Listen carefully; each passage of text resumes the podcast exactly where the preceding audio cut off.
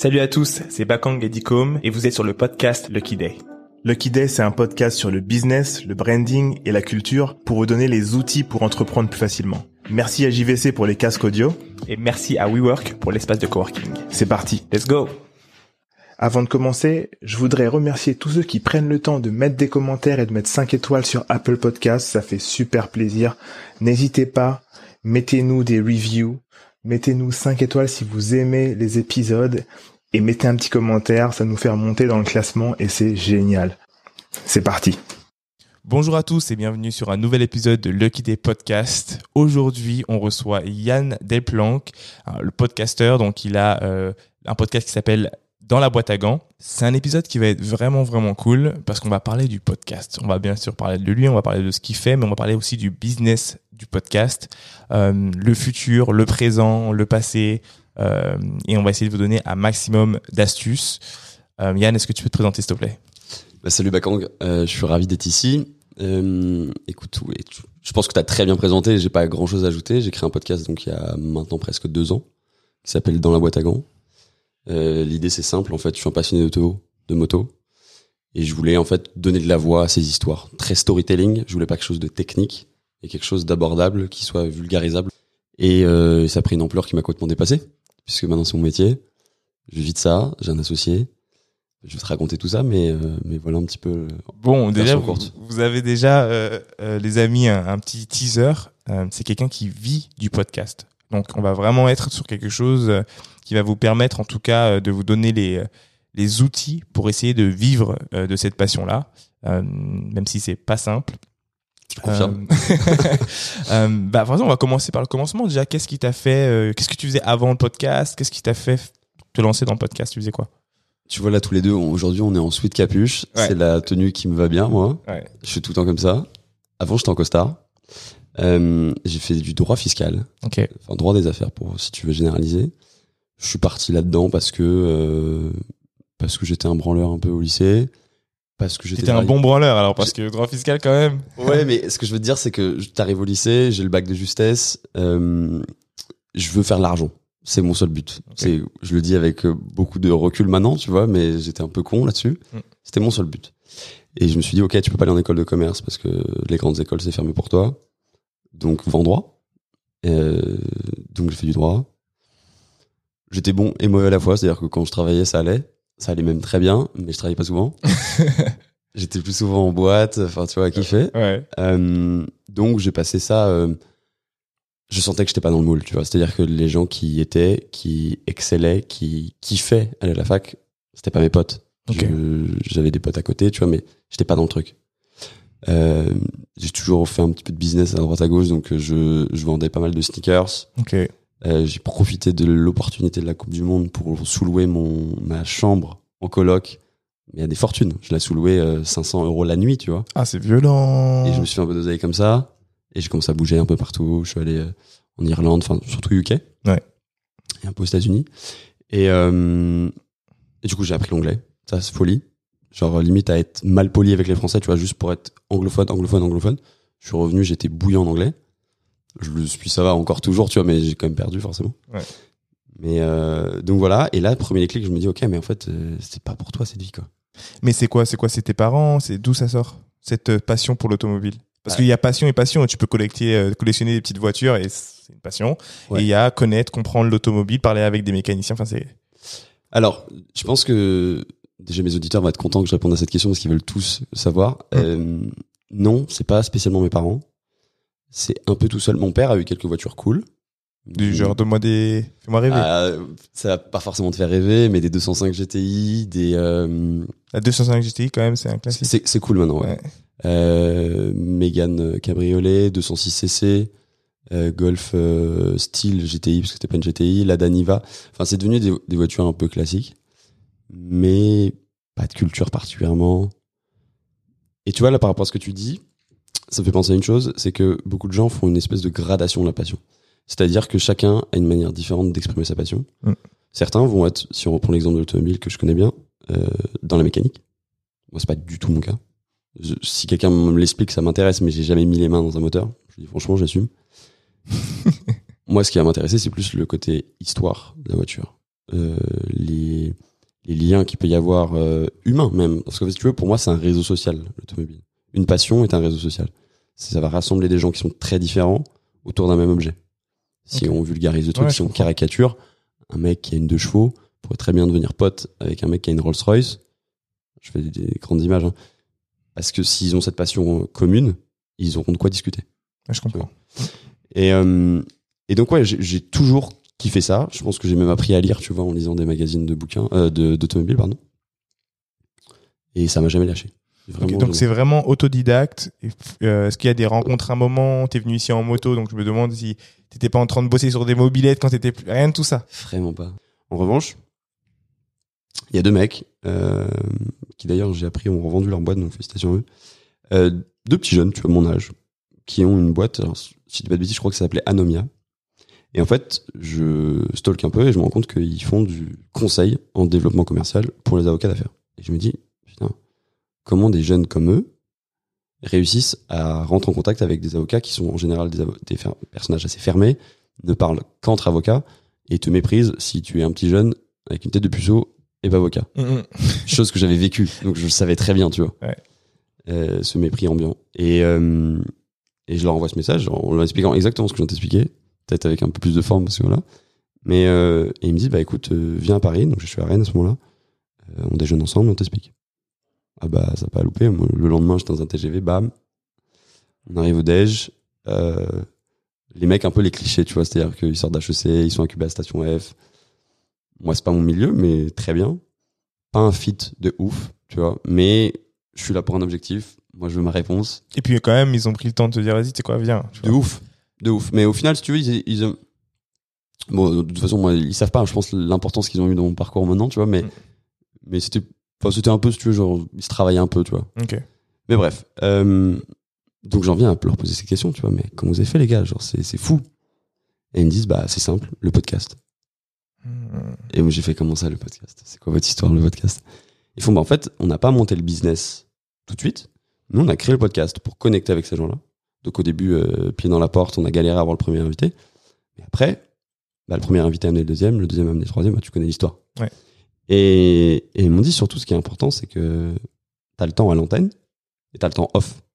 Et dans le temps off, bah, là, tu récupères des, des informations qui sont incroyables et qui t'aident à monter ton business.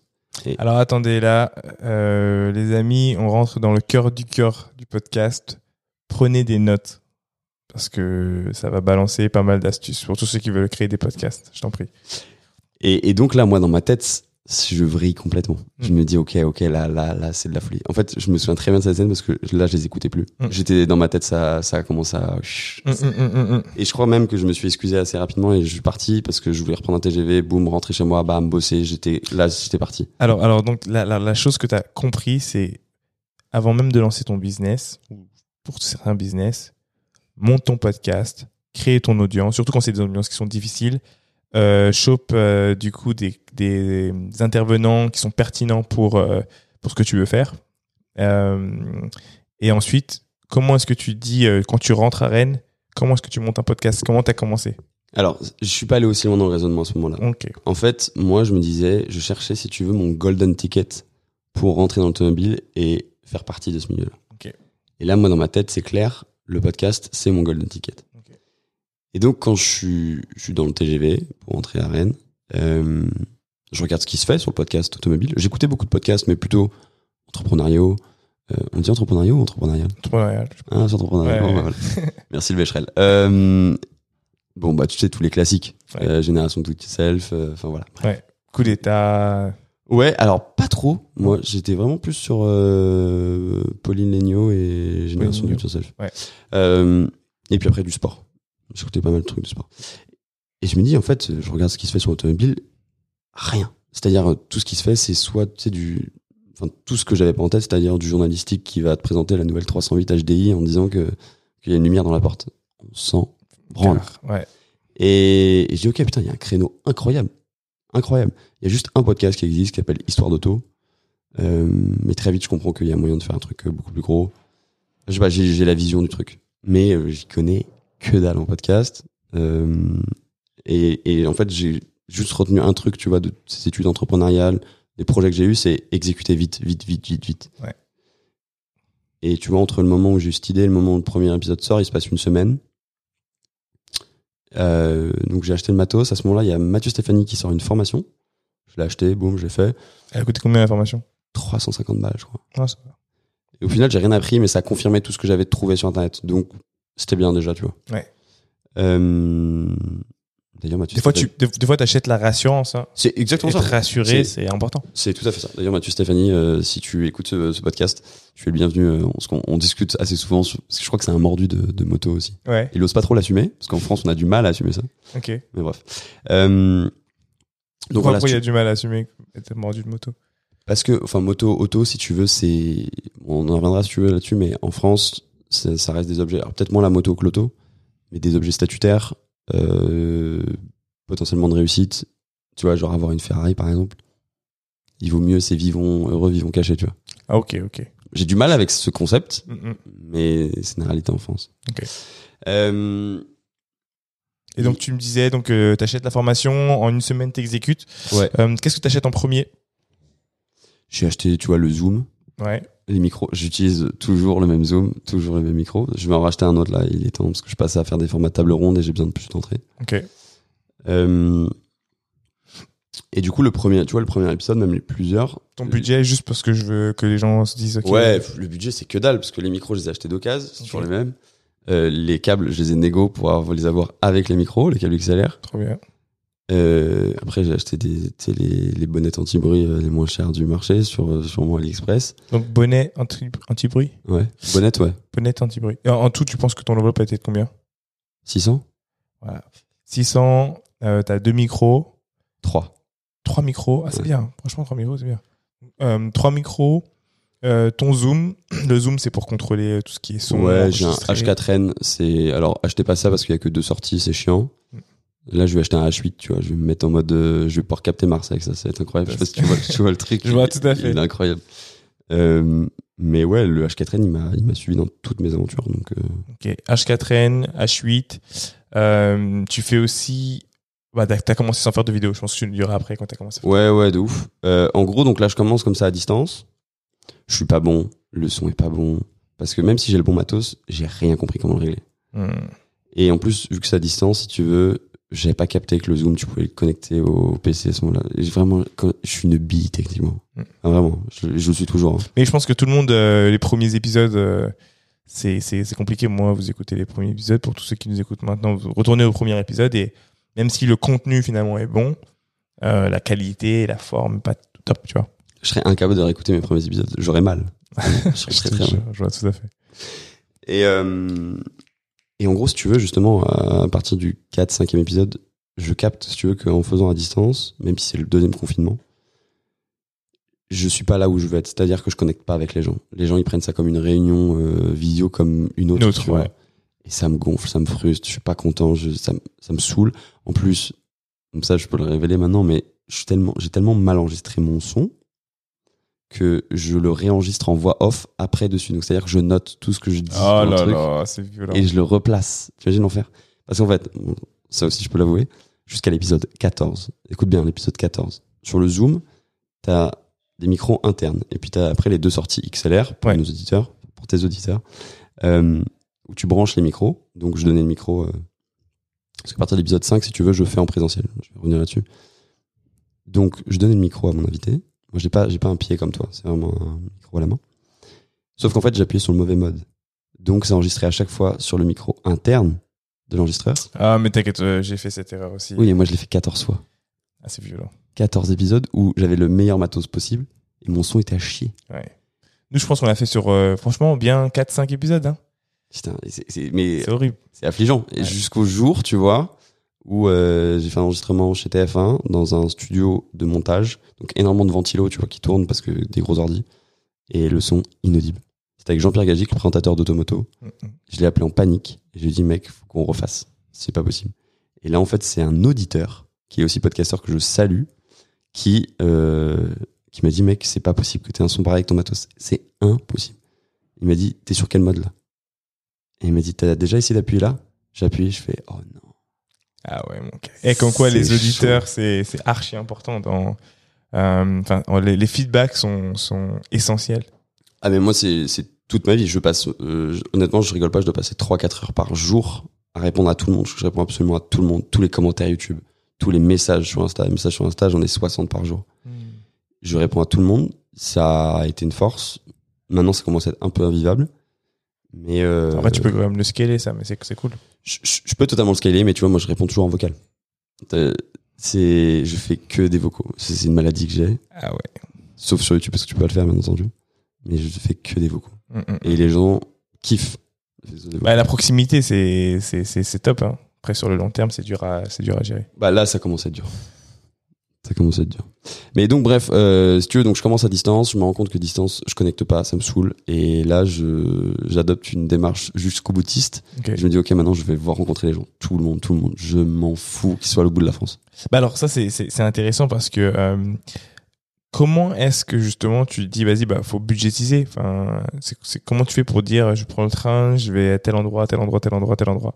La réponse la plus simple, c'est TGV Max, déjà. ok ok Donc, ça me coûtait 80 balles par mois. Et euh, c'est limité c'est illimité, ouais. ah ok TGV Max, tu sais que ça a coulé depuis. Enfin, non, ça n'a pas coulé, ça s'est pas arrêté. Mais ça aurait pu couler à cause de moi. hein, parce que je- J'ai calculé, genre sur cette année-là, donc la première année du- dans la boîte à gants. Parce que TGV Max, c'est jusqu'à 27 ans.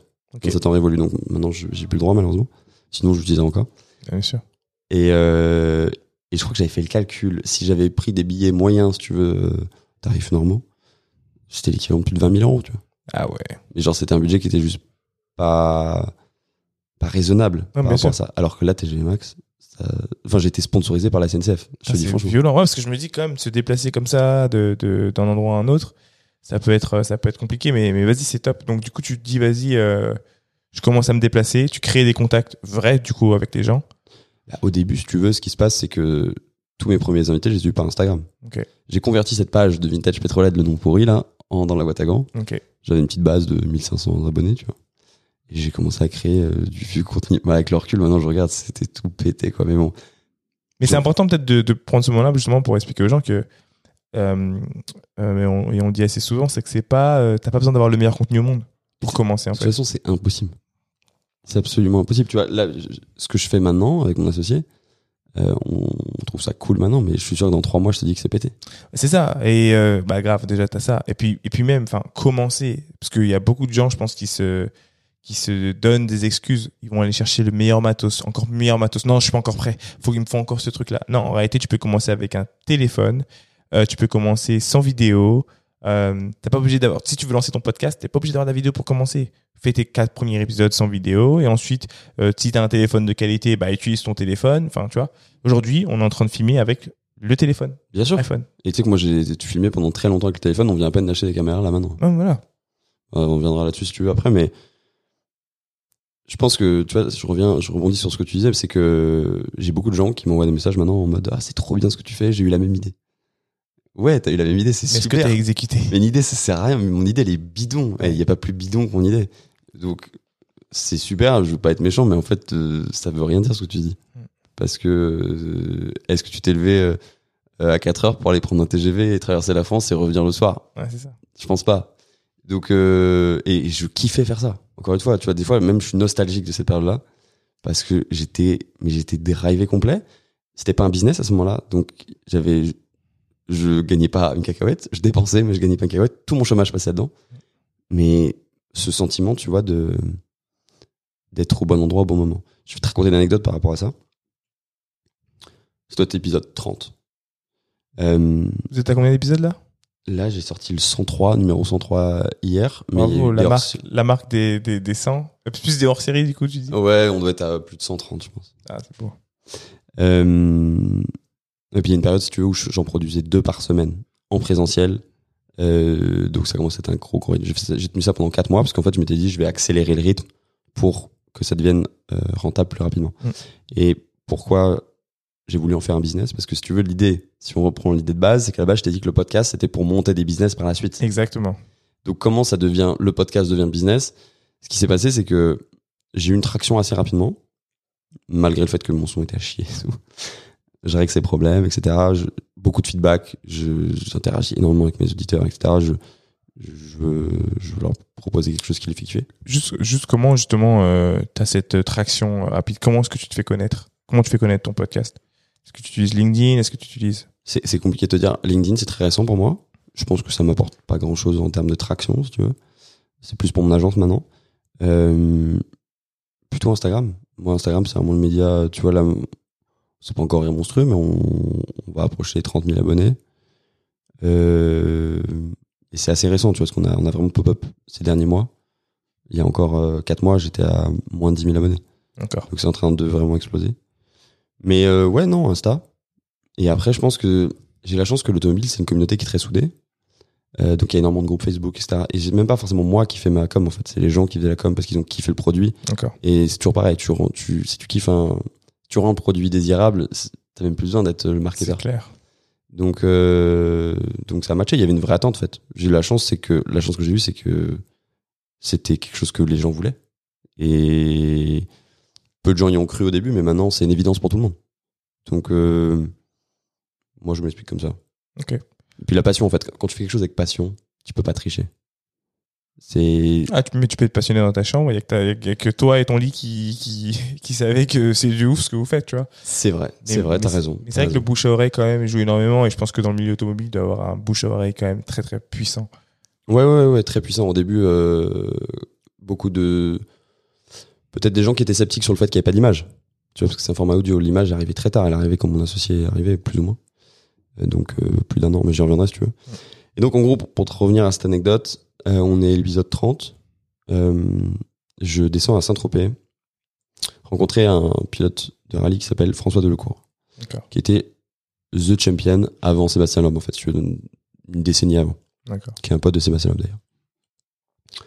Je l'ai eu au téléphone, parce que tous mes invités, je les ai au téléphone en amont pour préparer un peu l'épisode, avoir deux, trois petits trucs croustillants, tac, et après je me fais un peu un script. Je prépare jamais aucune question, mais j'ai un script. C'est ce qui me permet d'aller deep dans, dans les anecdotes. Et j'arrive. Et là, le pire scénario, c'est-à-dire qu'en gros, je suis avec euh, mon ex, qui m'accompagnait dans pas mal de tournages, et euh, quelqu'un de ma famille qui est passionné de rallye, mais du coup, c'est un peu stressant pour moi, parce que tu vois, je dois m'occuper aussi d'eux. J'arrive dans un lieu que je ne connais pas, le mec, je le connais pas, je lui ai eu 20 minutes au téléphone. Et quand j'arrive, le mec sort de sa sortie de VTT. Mhm. Il est avec euh, 20 de ses potes, en cycliste, en train de se manger des petits, des petits casse-dalles et tout dans une baraque immense. Vraiment, euh, bref. Et bon, bah là, il faut être professionnel. C'est-à-dire que il faut savoir t'adapter, il faut savoir euh, pas perdre la face et savoir pourquoi tu es là, quoi. Sauf que c'est le bordel, c'est Cafarnaum, les mecs ils savent même pas ce que c'est qu'un podcast, donc ils disent mais pourquoi t'es là, on sait pas trop, le mec s'en souvient pas des masses non plus Ah ouais, je veux dire. compliqué, tu vois. Mm. Et à un moment, bah, au bout d'une heure, je, je, je deviens un peu ferme. Je dis bon, bah, on va peut-être y aller et tout. euh. Donc ce fameux François Delecourt il me dit bah, écoute, ça dérange pas si je reste en cycliste et tout. Je fais bah non, vas-y, t'inquiète, de toute façon, c'est pas filmé. À cette époque-là, je filmais pas tout simplement parce que j'étais tout seul et que j'allais chez les gens. Et je me disais que c'était un peu une, une intrusion dans leur vie privée. J'étais pas forcément à l'aise avec ça. De leur filmer leur déco, tout ça. Exactement. Et quand t'es tout seul, c'est une difficulté en moins à gérer, etc. Euh, mon vrai but, c'était de mettre à l'aise mon invité avant même de penser à la technique. Et donc, en gros, il me dit, ouais, on va aller s'installer dans la salle de cinéma, parce que oui, il a une salle de cinéma. et, euh, et en fait, il y a tous ses potes qui le suivent. Mais non. Et une vingtaine qui arrive derrière. Je fais, oh non, l'enfer. Le bruit, tout ça. Je fais, oh là là, ça va être un enfer. En plus, t'es, il y a donc avait mon ex. Moi, je me suis dit, vas-y, c'était un peu le premier gros tournage que je faisais euh, où elle était là, donc pression un peu, t'es, j'ai envie d'être chaud et tout. Mm. Euh, le mec de ma famille, c'est un peu un yeuf qui, voilà, qui kiffe le rallye, mais en même temps, tu vois, j'ai peur qu'il fasse un peu trop le fanboy parce que c'était un, il est fan de François Delecourt, donc c'était, c'est, c'est un peu la, la honte s'il a fait le fanboy. Ça, c'est, pour moi, c'est quelque chose de très important. Je suis toujours ultra professionnel. Tu mènes n'importe qui en face, je ferai jamais le fanboy. C'est pas possible. Ouais, grave. Et puis je pense que quand tu te rappelles que c'est des humains euh, comme tout le monde, euh, tranquille, tu vois. Je suis entièrement d'accord avec toi, mais il y a plein de gens qui l'oublient euh, assez rapidement, tu vois. Mhm. Euh, et du coup, bah, je suis obligé de dire au, au mec derrière de, de se taire, quoi. Ouais, grave. Tu vois, je suis obligé d'être ferme, j'ai pas le choix, en fait. Donc, j'ai l'impression que je gérais des gosses de 60 piges, tu vois. Et donc, on s'installe dans le canapé, on commence l'interview. Et là, à ce moment-là, j'avais encore des casques. Comme on a là aujourd'hui, parce Ouais. que je filme pas. Donc, beaucoup plus immersif. Et alors, moi, je suis dans ma bulle, je capte air, je suis avec lui, il y a plus rien qui se passe. Et en fait, euh, on finit l'épisode. Il a duré, je pense, 47 minutes, comme on, à l'heure actuelle. Et Et donc ça se coupe. Là, c'est un peu flou ce que je vais raconter parce que c'est- c'est plus les souvenirs qui ont été reconstruits. Euh, et là, j'entends des applaudissements en fait. Et tous ces potes qui sont levés, qui sont en train d'applaudir et tout. Et donc là, moi, je suis là, qu'est-ce qui se passe et tout, c'est quoi le bordel? Et là, il y a ce, mon invité, François Delecourt, qui regarde mon ex et euh, qui lui dit euh, c'est ton copain, mais c'est une question rhétorique, tu vois. Genre, Oui, c'est très bien. Et du coup, elle dit oui. Et là, il dit euh, bah, c'est la meilleure interview de ma vie. Sachant que ce mec-là, comme je te dis, c'était une rosta. Et je l'ai toujours, mais à cette époque-là, c'était vraiment le pilote que tout le monde voulait. Il s'appelait Frentar, c'était une légende.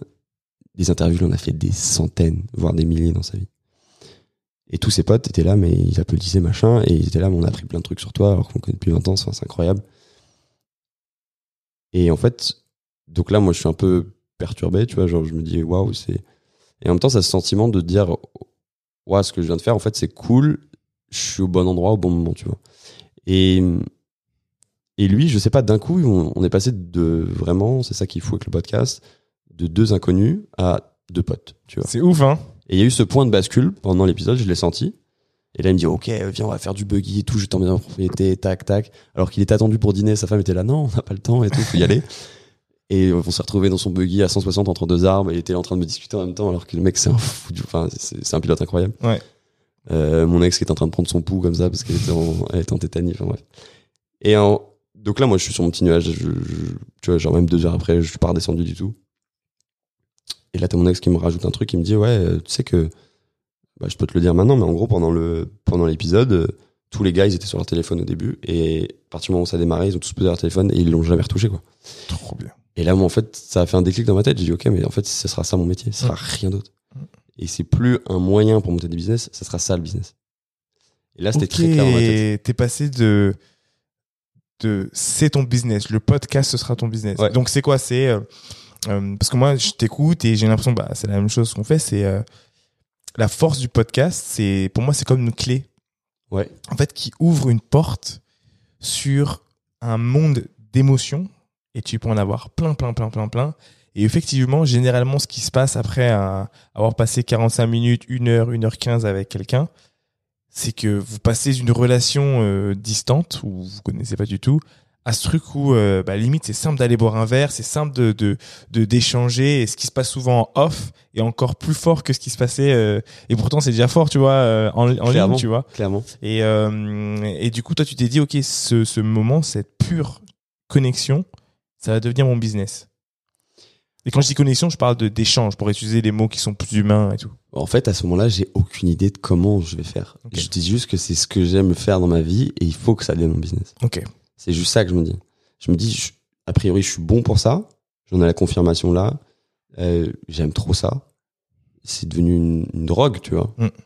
Euh, c'est maintenant, maintenant, si tu veux, genre rencontrer des gens comme on le fait là maintenant pour euh, créer un podcast. Donc, quand je suis dans ton dans ton rôle, ça représente euh, peut-être, je sais pas, 5% de, de mon travail. Mm. Mais ça reste la partie que je kiffe le plus, la partie que les gens voient. Donc, sais, pour beaucoup, euh, ils ont l'impression qu'on fait que ça, quoi. Euh, alors qu'il y a tous les aspects, je vais pas te l'expliquer à toi, mais d'aller Bah non, mais c'est chercher des invités, tu vois. Ouais, mais je pense que c'est. Moi, je veux qu'on en parle justement de ces aspects-là parce que vraiment cet épisode-là, il est dédié à d'autres personnes qui aimeraient monter un podcast. Et donc, il faut qu'ils comprennent qu'en termes de temps, euh, pour la, les 45 minutes, les 1 heure, c'est combien de temps pour toi un podcast? Je limite pas, moi. Ok. J'ai fait des épisodes de 3 heures. Ok. Euh, pour les podcasts qui durent plus ou moins longtemps, en tout cas pour un épisode, euh, ce temps-là, il faut le multiplier par le temps qui est passé en réalité en amont et, euh, et après, qui sont bah, trouver ton. Comment tu fais pour trouver ton ton la personne que tu vas interviewer ou avec qui tu vas avoir une conversation Comment ça se passe en termes de l'organisation? Est-ce que euh, tu utilises euh, euh, des notes? Comme nous on a des Excel. Comment est-ce que euh, en termes de stratégie tu t'organises avec ton associé pour mettre en place et, planifier tes, tes podcasts? Donc, euh, pour un petit mot sur Vincent, donc mon associé, qui Ouais. m'a rejoint en septembre dernier, mais on est vraiment associés. Donc, quand je dis septembre dernier, c'est septembre de l'année dernière. On est vraiment associés, on a une SAS maintenant ensemble, tu vois. Mais ça, c'est que depuis septembre. C'est récent. Avant, c'était plutôt une association de fête, parce que j'étais encore au micro. Voilà, c'est pas bien, mais c'est comme ça. Bah, ça commence pour beaucoup comme Bah, ça. Bien hein. sûr. Euh, et euh, en gros, comment on se répartit le travail, c'est encore changeant, pour être honnête. Mais en gros, maintenant, Vincent s'occupe vraiment de la partie vidéo. Et moi, je suis encore sur la partie créa pure du, du, du média pur, c'est-à-dire euh, l'interview, qui est la base du truc, et montage audio, tu vois. Ok, mais comment est-ce que vous vous organisez pour euh, vos, vos invités en fait? Est-ce que vous vous dites, ok, est-ce que j'ai une stratégie de et on aimerait avoir tant, tant, tant de... Je vais te donner mon exemple. Je pense que ça, ça, ça peut, ça peut parler. Nous, c'est simple. On arrive, là, on s'est dit, vas-y, on veut, on veut tourner la saison 3. On n'est pas encore à 100 épisodes. Euh, on veut tourner la saison 3 et euh, on s'est dit, ok, qu'est-ce qu'on veut apprendre euh, Qu'est-ce qu'on veut que notre audience apprenne? On sait qu'il y a différents sujets qui sont importants pour nous.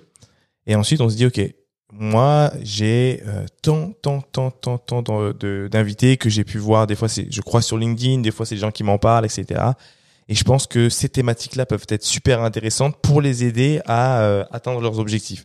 Aujourd'hui, clairement, je t'ai invité, comme je t'avais expliqué, je t'ai vu sur LinkedIn. J'ai kiffé, j'ai regardé YouTube, j'ai regardé ce que tu faisais, tout. Je me suis dit, OK, il y a un vrai truc. On a discuté ensemble. Je me suis dit, OK, il y a un truc. Et parce que même quand j'ai discuté avec quelqu'un, je suis toujours pas sûr au téléphone. Je suis toujours pas sûr de, de prendre la personne pour passer sur podcast. C'est vraiment important. Euh, et j'ai pas de problème pour leur dire, bah, écoutez, on, on fera ça plus tard. Je pense qu'il faut attendre un petit peu parce que euh, c'est pas parce que vous n'êtes pas assez avancé ou pas assez quoi que ce soit. C'est juste que je ne pense pas que à l'instant T, euh, j'aurai la capacité de faire ressortir ce dont j'ai besoin pour que mon audience récupère une information assez forte. Et du coup, euh, étant donné que nous, on est un podcast quand même sur, en termes d'exécution, tu vois, comment on fait, moi, c'est vraiment simple, c'est j'ai un Excel, je mets tous les noms, j'ai tous les noms où je sais que je peux les avoir à 99%, tous les noms que je peux avoir à 70%, et après, j'ai tous ceux que je connais pas. Et donc, je vais chercher ou en direct ou par des potes. Et, euh, et ensuite, je schedule, comme j'ai d'autres choses à côté, d'autres business, je schedule sur... euh, euh, en réalité, là, par exemple, j'ai plus de place jusque en janvier, février, mars euh, de l'an prochain. Et euh, pour être complètement honnête, nous, on est sur Transistor, je sais pas sur, sur quoi t'es toi. Tu veux dire en hébergeur? En hébergeur, ouais. Non, non, je suis chez Acast. La casse, ok. Euh, Transistor, c'est cool parce que juste tu peux placer tes pubs euh, une fois partout. Oui, mais je, tu sais que je réfléchis à partir de chez Acast. Ah, ok, bon, on en parlera sur le podcast, c'est cool.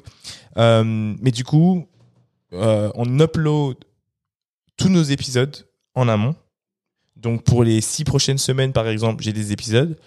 Mais ensuite, il y en a où je mets des dates fictives parce que je sais pas exactement quand est-ce que je vais les placer en fonction de l'actualité, en fonction de ce qu'ils ont euh, en, en termes d'actualité aussi. Il y a plein de facteurs qui jouent. Mais, euh, mais voilà en gros comment je comment on, parce que je suis avec Dicom, comment on s'organise pour tout ça. Et après, il y a la partie vidéo, le montage, l'editing, où euh, là, ça dépend aussi de ce qu'on a envie de dire. On n'est pas encore très très bien organisé à ce niveau-là. Et là, à ce niveau-là, on veut scaler justement et passer de euh, nous, on le fait nous-mêmes, parce que je pense que ça se sent qu'on fait nous-mêmes, à euh, euh, laisser des gens le faire pour nous. Et euh, quand les gens le feront pour nous, je pense vraiment qu'on verra une, une vraie euh, croissance sur le podcast. Aujourd'hui, on a à peu près 20 000 écoutes par mois, euh, super transparent. Et j'aimerais bien, je pense que avec ça et avec du recul, on peut passer à, à 50, 90, et je pense qu'on peut même passer la, la barre des 100 000. Euh, écoute, nous, c'est beaucoup, tu vas être étonné, mais c'est beaucoup plus artisanal que ça. Ok. Euh, pour te dire, l'épisode que j'ai sorti hier, Ouais. je l'ai tourné il y a trois jours. Ah oui, putain. Euh, mais je suis pas inquiet parce que Bah c'est cool pour vous. Je- bah, en tout cas, parce que pour la personne qui, qui vient de passer, tu quand est-ce qu'il sort? Il sort dans trois jours. Il est archi content. Alors là, en fait, c'est parce que j'ai fait beaucoup de test and learn et au final, bon là, je suis vraiment en flux tendu. Mais moi, j'aime pas euh, créer, enfin enregistrer, sortir trois mois après, ça me va pas, je kiffe pas. Après, il faut aussi voir la différence entre ton podcast et le mien, c'est-à-dire que moi, c'est du divertissement. Certes, il y a de l'apprentissage, tu vas apprendre des trucs, mais le but c'est de faire kiffer les gens. Je m'adresse à des passionnés et à des non passionnés, mais que je vais choper par le storytelling. Mais j'ai pas la prétention de dire euh, vous allez sortir avec telle leçon, tel apprentissage. Non et je le mets pas en avant. Vous allez apprendre des trucs, euh, vous allez être inspiré par des parcours de fou, parce que le côté entrepreneurial, oui, je le mets en avant et parce qu'il m'intéresse. Mais moi, je suis mes envies. En fait, il n'y a pas de toute la ligne édito, c'est moi. Euh, on en parle avec mon associé Vincent, mais il a beaucoup moins de culture automobile. Euh, lui, il va être plus dans le côté très populaire. Tu vois, il aurait adoré qu'on ait Cyril Hanouna, etc. Moi, non. Je fais très attention à ça. Donc, c'est bien parce que ça me challenge. Euh, mais je donner un exemple. Hier, et petite exclusivité parce que je prends un risque si, si ça se fait pas, mais hier, je te téléphone avec Gérard Depardieu et parce que ça passe une moto. J'ai chopé son numéro comme ça, euh, De fil en aiguille. de fil en aiguille, par sa nièce. Donc, euh, donc voilà, tu vois, genre, c'est, euh, c'est des rencontres. Au début, c'était vraiment le Insta qui me permettait d'aller driver et chercher les gens. Maintenant, c'est mon réseau, tu vois, genre, parce que j'ai peut-être cette facilité à communiquer avec les gens, en tout cas, à connecter avec ces gens. D'où le fait, tu vois, d'aller les rencontrer, de passer un moment avec eux. Euh, des fois, je m'organise aussi pour leur créer une expérience, si tu veux. Je donne un exemple. Euh, un invité qui s'appelle Bader, qui est très connu dans le monde de la moto, qui a créé une chaîne qui s'appelle iSide, qui a réussi à vendre son programme en, en- télé, etc. Je lui avais organisé une journée dans un des plus gros concessionnaires euh, de caisses de ouf pour qu'il découvre un peu l'automobile de luxe, tu vois. J'étais pas obligé de faire ça. Mais parce que, en fait, on a connecté comme ça. Il a kiffé de ouf sa journée et ça change tout. Ça change absolument tout parce que on a créé le contenu limite à la fin, on a créé le podcast, on avait oublié qu'on devait faire un podcast. On était juste deux potes qui kiffaient. Mais vraiment. Et C'est hum, fort ça. ben, c'est en fait moi c'est comme ça que je vois le truc, c'est ce qui me fait kiffer. Donc ça prend du temps. Euh, oui, moi je peux pas faire du podcast euh, en une heure, euh, je te boucle le créneau. Non, c'est moi je fonctionne pas du tout comme ça. Il me faut au minimum une demi-journée. Et c'est des vrais tournages maintenant, tu vois. Genre là on est sorti d'un gros tournage. euh, enfin, cette semaine on a fait quatre tournages, donc on enquille pas mal. Après la différence avec toi, c'est que nous on fait que ça. C'est ce que j'allais dire. Et, mais ça- c'est- c'est- moi, je trouve que c'est vraiment intéressant. Je pense que tu as beaucoup de gens, justement, qui sont pas dans ma situation, mais plutôt dans la tienne, et qui veulent euh, ne faire que ça. Donc, euh, donc comment euh, vous. donc, tu m'as, je comprends un peu comment tu tu tu t'organises. Pour le moment, c'est en, tout cas, c'est en flux tendu. Mais à côté de ça, tu, tu vois, la petite réserve que je mettrais, c'est que j'ai une vingtaine d'épisodes qui sont prêts. Mais il faut juste que j'aille les voir, parce que soit ils sont dans le sud, soit ils sont à Andorre, en Suisse. J'en ai même maintenant aux États-Unis. Et, et il est hors de question que je le fasse à distance. J'irai aux États-Unis pour l'épisode. C'est fort. En tout cas, euh, juste comme ça, et après je te pose la question, c'est que ça prépare clairement à un passage télé pour moi. Oui, il est déjà, il est déjà, il est déjà, Déjà, en cours. Voilà, parce Ouais. que euh, pour que tu sois, euh, enfin, le fait de t'investir comme ça euh, sur de la vidéo, bah, clairement tu sens le le- l'ambition en tout cas euh, et la facilité pour ce genre de, de partenaire de comprendre très vite. Ok, bah en fait ça on peut faire passer, à, tu vois, à la télé. Donc ça c'est cool. Euh, mais juste, ouais, j'allais dire donc du coup, euh, quand tu fais rentrer ton associé. Euh, et que vous n'êtes pas encore associé, quel deal vous mettez en place étant donné qu'il n'est pas vraiment associé? Est-ce que tu le payes? Est-ce que c'est, tu sais quoi, je te fais confiance et on voit comment ça se passe sous les six prochains mois et comment est-ce que vous vous rémunérez, comment vous jouez? En fait, ce qui se passe, c'est que j'arrive à l'été de la première année du, du podcast. Et J'ai créé déjà presque 60 épisodes parce que j'ai charbonné, mais comme un malade. Euh, un autiste. hein. C'est-à-dire que je passais mon, ma vie dans le TGV, je voyais ni ma famille, ni mes potes. Je faisais que ça. J'étais drive complet. Sauf que j'arrive euh, à l'été cramé. Vraiment cramé. Et je me dis, OK, je peux pas continuer tout seul. Je vais, euh, je vais péter en plein vol, c'est sûr. Donc j'ai mis une petite offre de stage. Je me suis dit au moins, euh, bah, j'aurais quelqu'un avec qui partager ça aussi, tu vois, parce que c'est compliqué. tu- Je pense que tu le sais très bien. Tu peux pas expliquer ton parcours entrepreneurial, ta vie, tes expériences, ton, ton quotidien à quelqu'un qui n'est pas là-dedans, en fait. C'est d'accord. C'est trop compliqué. Et euh, même si les gens sont de bonne intention, qui te soutiennent de ouf, euh, j'ai un super entourage, j'ai beaucoup de chance. Bref. Et du coup, euh, je mets cette offre de stage et j'ai très peu de candidatures. Genre, c'est un peu la touche froide. Toutes, celles, toutes les candidatures que j'ai, elles sont un peu, un peu pourries, tu vois. Ouais. Et en plein été, comme dans un film, tu vois, j'ai ce petit gars, Vincent Molto, qui, euh, qui me, qui m'envoie son, son CV. En plus, un CV personnalisé avec des petites refs par rapport au podcast. Donc, je me dis, vas-y, il y a un truc. Bon, forcément, là, je lui ai fait le scénar. J'ai dit, ouais, tu sais, il y a plein, plein de gens qui sont sur le dos. euh, Logique, tu vois. Ouais, non, Ça, ouais. c'est mon côté commercial, forcément, je j'oublie pas, quoi. Et on discute, mais lui, il est déjà en alternance, en fait.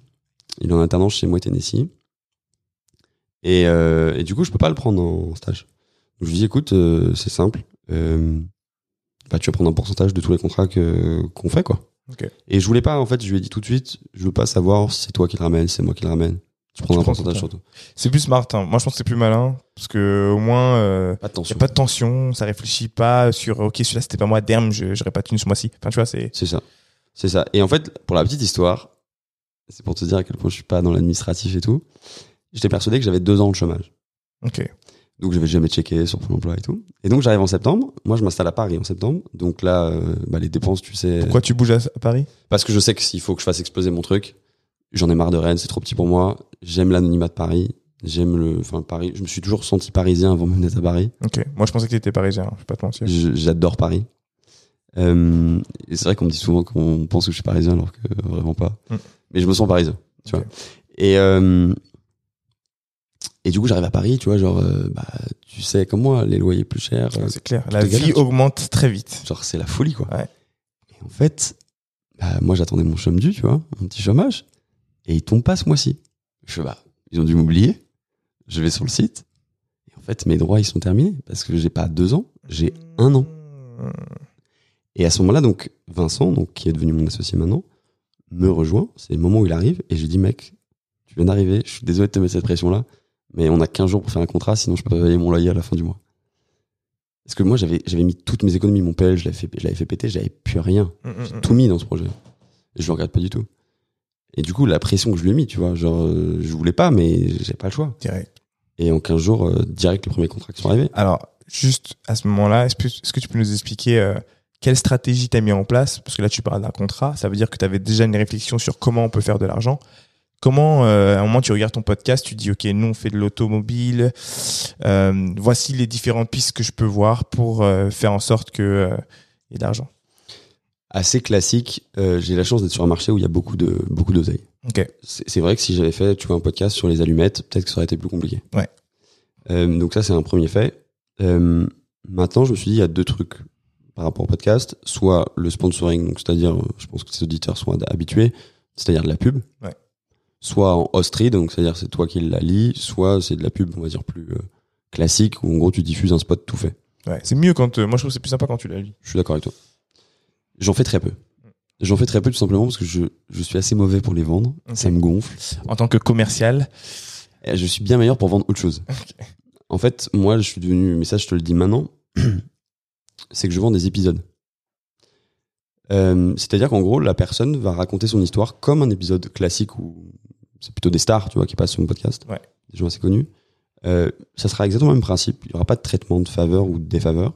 Juste, je dirais à mon auditoire que l'épisode est sponsorisé par la marque que cette personne représente, soit les fondateurs, soit l'ambassadeur, enfin, peu importe. Ouais. Et donc, je vends cet espace. Le premier épisode, je l'ai vendu, je vais être totalement transparent, Ouais, j'ai aucun problème avec ça. Je l'ai vendu 700 euros. Là maintenant, Ce qui est très, très, très, très peu. ouais, maintenant, Et qui te permet d'apprendre. bah ouais, c'est, que dalle. Maintenant, un épisode, c'est 10 000 euros sur mon podcast. Ouais. Ce qui commence à être pas mal. Ah, Mais ce qui a du sens, hein, parce que juste en termes de, calcul simple, c'est 10 000 euros. C'est 10 000 euros qui sont très bien investis. Euh, D'une part parce que c'est ultra ciblé. Euh, D'autre part parce que euh, c'est à la différence d'une pub qui dure euh, 3 mois, 4 mois, quand tu payes pour un épisode, l'épisode dure à vie.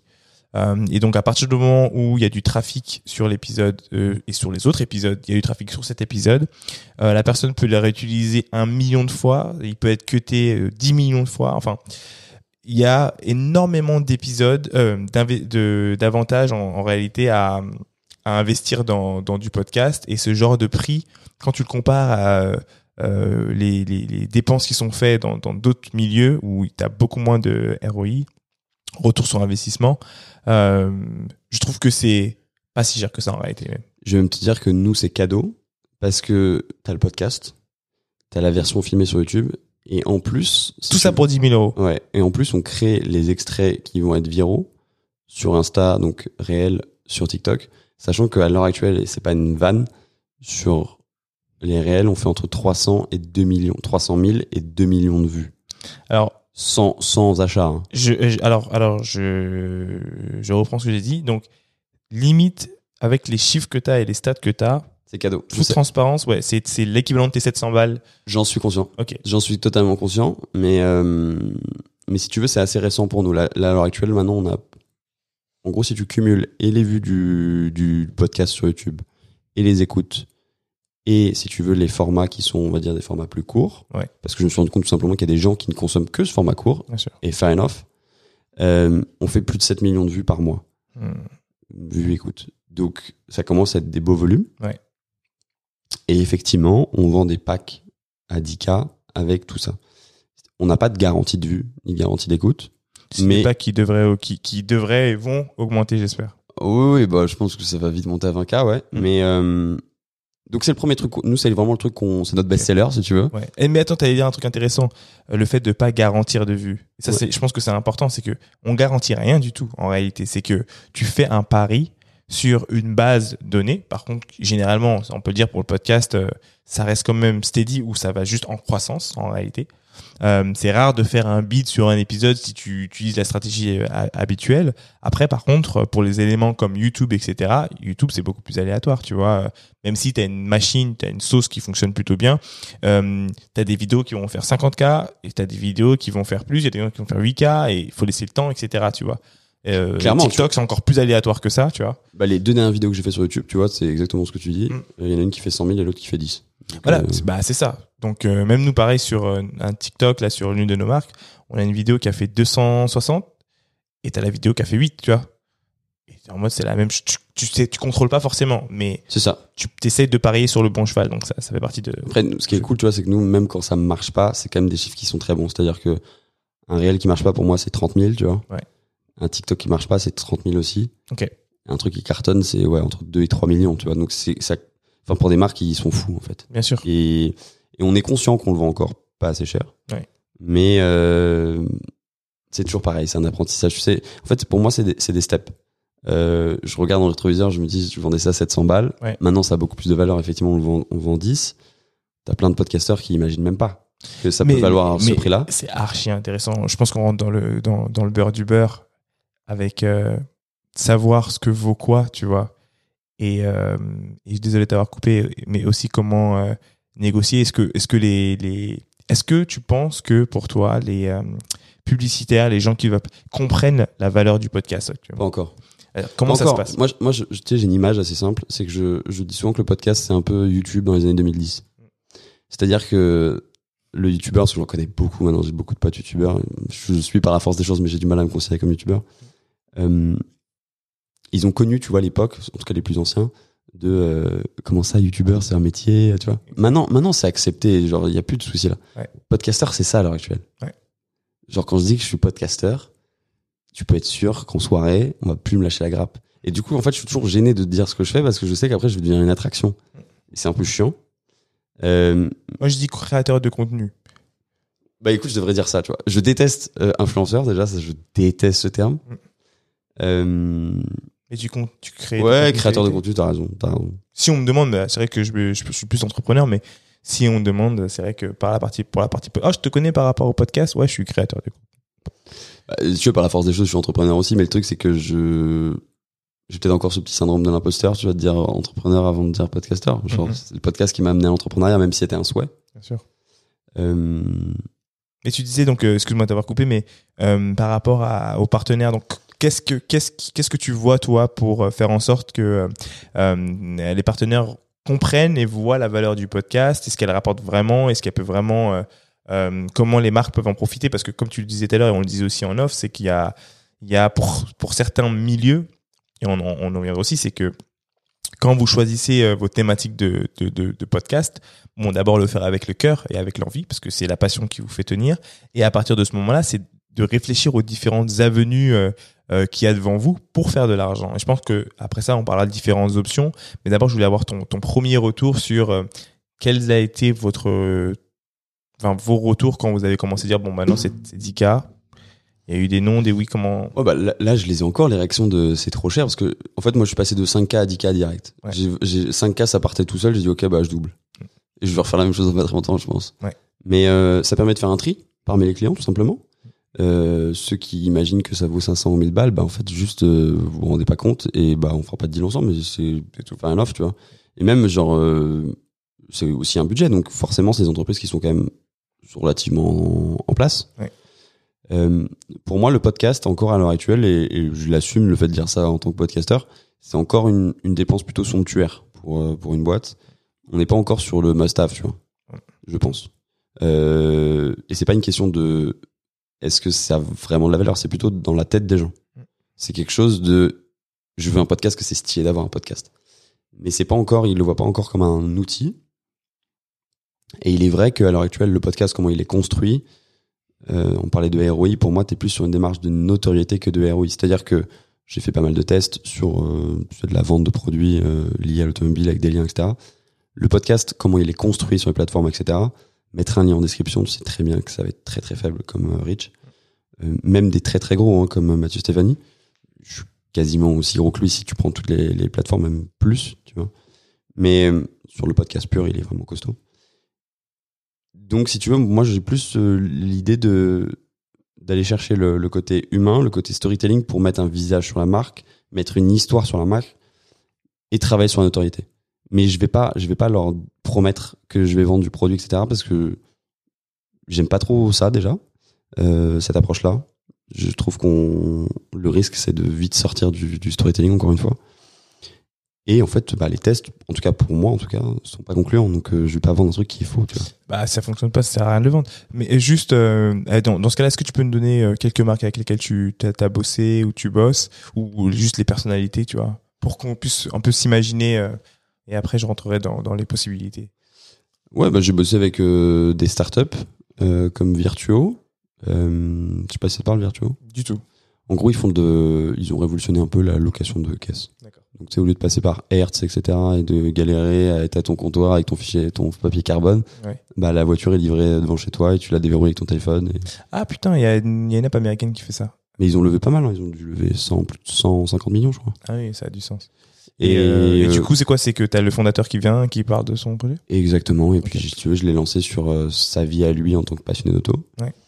Et puis après, les anecdotes de début de Virtuo. Mettre du, enfin, tu sais, il a raconté des histoires comme quoi la voiture était bloquée, euh, plein de tunnels de défense, du coup, ça crée un embouteillage de ouf. Enfin, voilà, des trucs, ça donne de la vie, en fait. T'as envie de t'intéresser à la boîte, ça humanise le truc. Ouais. Et après, bien sûr, il a l'occasion d'expliquer sa boîte, mais j'insiste toujours avec les créateurs, enfin, créateurs de boîtes. Je veux pas que ça devienne un téléachat, en fait. C'est clair. Ça, c'est très important et, et j'ai aucun scrupule à leur dire à la fin d'un épisode si je trouve qu'ils ont allé trop fort dans un truc, leur dire les gars, là, là, je vais te couper parce que je trouve ça chiant en fait. euh, pourquoi tu me donnes les tarifs et tout, genre, on s'en fout. Mm. Et ils sont ok avec ça. Je les brief. C'est soit ça te plaît, soit ça te plaît pas. euh, C'est non négociable en fait. Mm, mm. Euh, c'est l'ADN du truc. Pour moi, je veux que l'auditeur kiffe autant un épisode sponsorisé qu'un épisode classique. Ouais, c'est clair. Faut que ce soit seamless pour eux. c'est exactement ça. Et là, là, j'ai un épisode qui a cartonné euh, récemment, qui sur YouTube doit faire plus de 75 000 en audio, il doit faire euh, plus de 50. Enfin bref, il fait plus de 50, 150 000 là en même pas une semaine. Euh, bah tout le monde pensait qu'il n'était pas sponsorisé parce qu'il est trop bien. Et moi j'ai dit ok, bah, là c'est c'est masterclass, tu vois. C'est fort. Euh... Déjà, moi, j'ai regardé un épisode. L'épisode que j'ai regardé sur YouTube, c'est celui avec euh, le Dominique. Heinz? De... Non, Automoto. Ah Dominique Chapat. Dominique Chapat. Ouais. Mm. J'ai euh, j'ai regardé cet épisode-là que j'ai bien kiffé. Euh, moi, lui et le mec de euh, Ushuaïa, je sais plus comment il s'appelle, euh, euh, qui est devenu ministre à un moment de l'écologie. euh. Tu parles de Nicolas Hulot? Ouais, Nicolas Hulot. C'est Ushuaïa dans sa série, son émission. Ouais. T'as fait un épisode avec lui? Non, non, du tout. Je veux dire que ces deux-là, c'est pour moi euh, les mecs qui ont eu les meilleurs jobs euh, télé. Enfin, il y en a un qui voyageait euh, dans, dans le monde entier et l'autre qui conduisait les meilleures bagnoles. Et après ça, il a commencé à, conduire les meilleures bagnoles dans le monde entier. Et euh, ce qui était intéressant, c'est que ça, ça a été repris ensuite sur euh, YouTube par les, les créateurs de contenu. Donc des gens qui conduisent des voitures. Enfin, un, je pense que c'est l'un aussi, c'est pas le plus influent des des créateurs tech. C'est un, celui qui a été invité par euh, Elon Musk euh, chez Tesla. euh, Je sais pas si tu vois. C'est un jeune qui conduit des voitures, mais il fait tout. Il fait beaucoup l'ordinateur, l'iPhone. Il explique tout avant la sortie. Enfin, il est archi archi connu. Ah mais euh, aux US. Aux US, aux US. Ouais, j'ai pas son nom mais je vois de qui Tu vois qui je parle euh, Et donc, il y a eu cette, cette transition-là. Et par contre, ce qui est cool, et par rapport à ton business et, et d'autres business, euh, c'est que ça montre une sorte de roadmap de comment est-ce que tu peux euh, faire de l'argent. Ce qui est cool avec euh, la thématique que tu as choisie, du coup, de cœur, euh, l'automobile, c'est que, bah, il y a plein de trucs que tu peux faire. Aujourd'hui, donc si je comprends bien, tu fais de l'argent sur euh, de la sponsor. La sponsor, donc euh, typiquement, euh, tu as créé ton audience, tu as grossi ton audience et aujourd'hui, tu as des gens qui sont euh, dans le milieu automobile, de près ou de loin, ça peut aller de la location jusqu'à la conception, jusqu'à plein plein plein de choses, qui vont venir sur ton podcast. Vous allez faire un, épisode qui est officiellement sponsorisé, mais en réalité qui a exactement la même qualité que, que ce que vous faites déjà. Donc pour l'auditeur, il n'y a pas de différence, c'est toujours la même qualité développée. Pour la marque euh, ou l'entreprise, euh, ça lui permet de parler directement à son audience finalement, donc qui est ultra qualifié, euh, et que pour ça vous êtes rémunéré. Et à côté de ça, est-ce que vous avez pensé à d'autres moyens de rémunération? Tu sais que c'est en train de me faire cogiter là. Euh, alors, il y, a- il y a des revenus qui sont passifs. Ouais. Tu vois, maintenant, par exemple, on, on prend un peu de thune avec YouTube. Ouais. C'est minime. hein. En gros, euh, ça oscille entre euh, 1005 et 3000 euros pour un gros mois. Ouais. C'est plus pour euh, les dépenses. Ouais, ça fait un plus. Hein. T'as TikTok maintenant qui nous rapporte de l'argent, entre 3 et 4000 euros par mois aussi. Ok. Euh, Ça, c'est cool, hein, Il y a un fonds de créateurs, ouais, ouais. Et a priori, Instagram fait la même chose, que j'étais en réunion chez Facebook il y a pas longtemps et ils m'ont expliqué qu'ils ils avaient provisionné. Je donne du coup une petite, une petite Ouais, news. c'est cool ça. Ils ont provisionné la même chose, donc euh, ça va se faire. Donc en gros, si je globalise tout ça et en imaginant que, parce que je fais les mêmes stats, même voire plus sur Insta, s'ils sont sur les mêmes CPM, euh, ça me ferait 3-4 000 euros de plus. Donc en gros, en revenu, si tu veux, euh, passif, on aurait déjà 10 000 euros par mois. Mm. Ce qui est déjà cool. C'est cool, ouais. Sachant que nous, on est que deux. Hein. C'est cool parce que bah déjà vous êtes deux, de deux, les 10 000 balles peuvent payer en fait euh, tous les frais fixes entre guillemets. On en a pas beaucoup. C'est- ça qui va être intéressant. J'allais y venir. C'est trop bien. C'est qu'est-ce que qu'est-ce que vous avez en frais fixes? Alors, on a pris des bureaux parce qu'on trouvait ça stylé d'avoir des bureaux. Mais est-ce que vous en avez vraiment besoin? Bon, pas spécialement, mais c'est une question d'habitude de travail. Parce que moi, si tu veux bosser en caleçon le salon, c'est- pas que ça me saoulait, mais mon associé, lui, il est habitué aux grosses boîtes. Il voulait un cadre et c'est OK pour moi. Et si tu veux, on a repris un immeuble avec, euh, avec d'autres potes qui s'appelle euh, Studio Pinup, qui est euh, anciennement du vois, des, bah, des studios photos. Et donc, en bas, il y a un garage moto. D'ailleurs, je t'inviterai hein, si tu veux passer voir. C'est dans le Avec plaisir. 14e. Au-dessus, t'as un garage bagnole et on a nos bureaux encore au-dessus. C'est un truc qui fait 2500 mètres carrés. C'est juste incroyable. C'est Dans le 14e, tu dis Dans le 14e, Alésia. Ok. Ça a été refait par Jean Nouvel. Enfin, le truc est fou, ça a trop de charme. Euh, donc, on a pris ça. On a eu l'occasion d'avoir deux postes pas chers, trop de swag, que des gens dans l'auto, la moto. J'ai fait, vas-y, bah, c'est bon. Ouais, ça a du sens. Euh, donc, on a ça, tu vois. On paye 1000 balles. Euh, après, j'ai tous les abonnements, tu sais, genre, euh, Classique. hébergement. Moi, j'ai négocié pour pas payer ok. pendant deux ans parce qu'ils sont venus me chercher. Donc, je leur ai dit, bah, si vous voulez. Chez euh... Chez Acast. Ok. Euh, Transistor. mais on va, on va en discuter. et, euh, et après, j'ai quoi? J'ai Ophonic, tu sais, c'est le Ouais. truc pour le traitement de son, là, ça coûte 20 balles, je crois. Mais ça c'est cool ça parce que je pense que les gens euh, doivent aussi le savoir. On va parler du coup un peu de la tech qui, euh, qui est autour. Et je suis pas le meilleur pour ça. Hein, Ouais, bah j'en profiter, tu vois. Euh, au moins partager ce que nous on utilise, même si on n'est pas forcément les meilleurs. Mais euh, alors Ophonic qui vient de qui vient de mentionner, nous aussi on l'utilise. Ophonic c'est ce qui te permet en fait de nettoyer ton son et euh, de lui donner la qualité, le crépitement que vous entendez là maintenant. Euh, et du coup, euh, tu payes par mois, tu as un certain nombre d'heures par mois, tu fous ton audio dedans et ensuite ça fait son petit micmac ça, et ça, ça augmente la qualité, ça nettoie ton audio ça augmente la qualité de ce, que tu euh, ce que tu écoutes. Donc ça c'est Ophonix.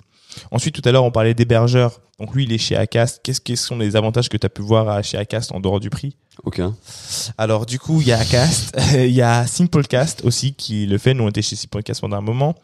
Il y a euh, encore, euh, ouais ça, A N C H O R. Et t'as, tu sais, le petit français aussi, euh, chez qui j'étais avant. Comment il s'appelle cet acteur? Euh... Ça commence par un A aussi? Je l'ai plus. Mince. Mais j'y étais avant. Tu sais, le, bah, un petit hébergeur. Enfin, c'est le top pour débuter. Ok. C'est gratuit. En plus, t'as une formule gratuite. Je vois l'interface. Ouais. Euh, c'est violet mauve.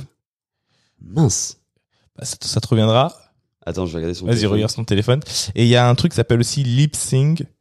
Euh, qui fonctionne pas mal. Alors nous, la raison pour laquelle on est parti chez Transistor, euh, c'est vraiment parce qu'en fait Transistor te permet de placer ce qu'ils appellent c'est euh, de la publicité dynamique. Et donc en fait euh, ça te permet de placer de la publicité où tu le veux en termes de campagne. Et euh, c'est comme si tu, tu pousses tes épisodes. Euh, nous on en a euh, X.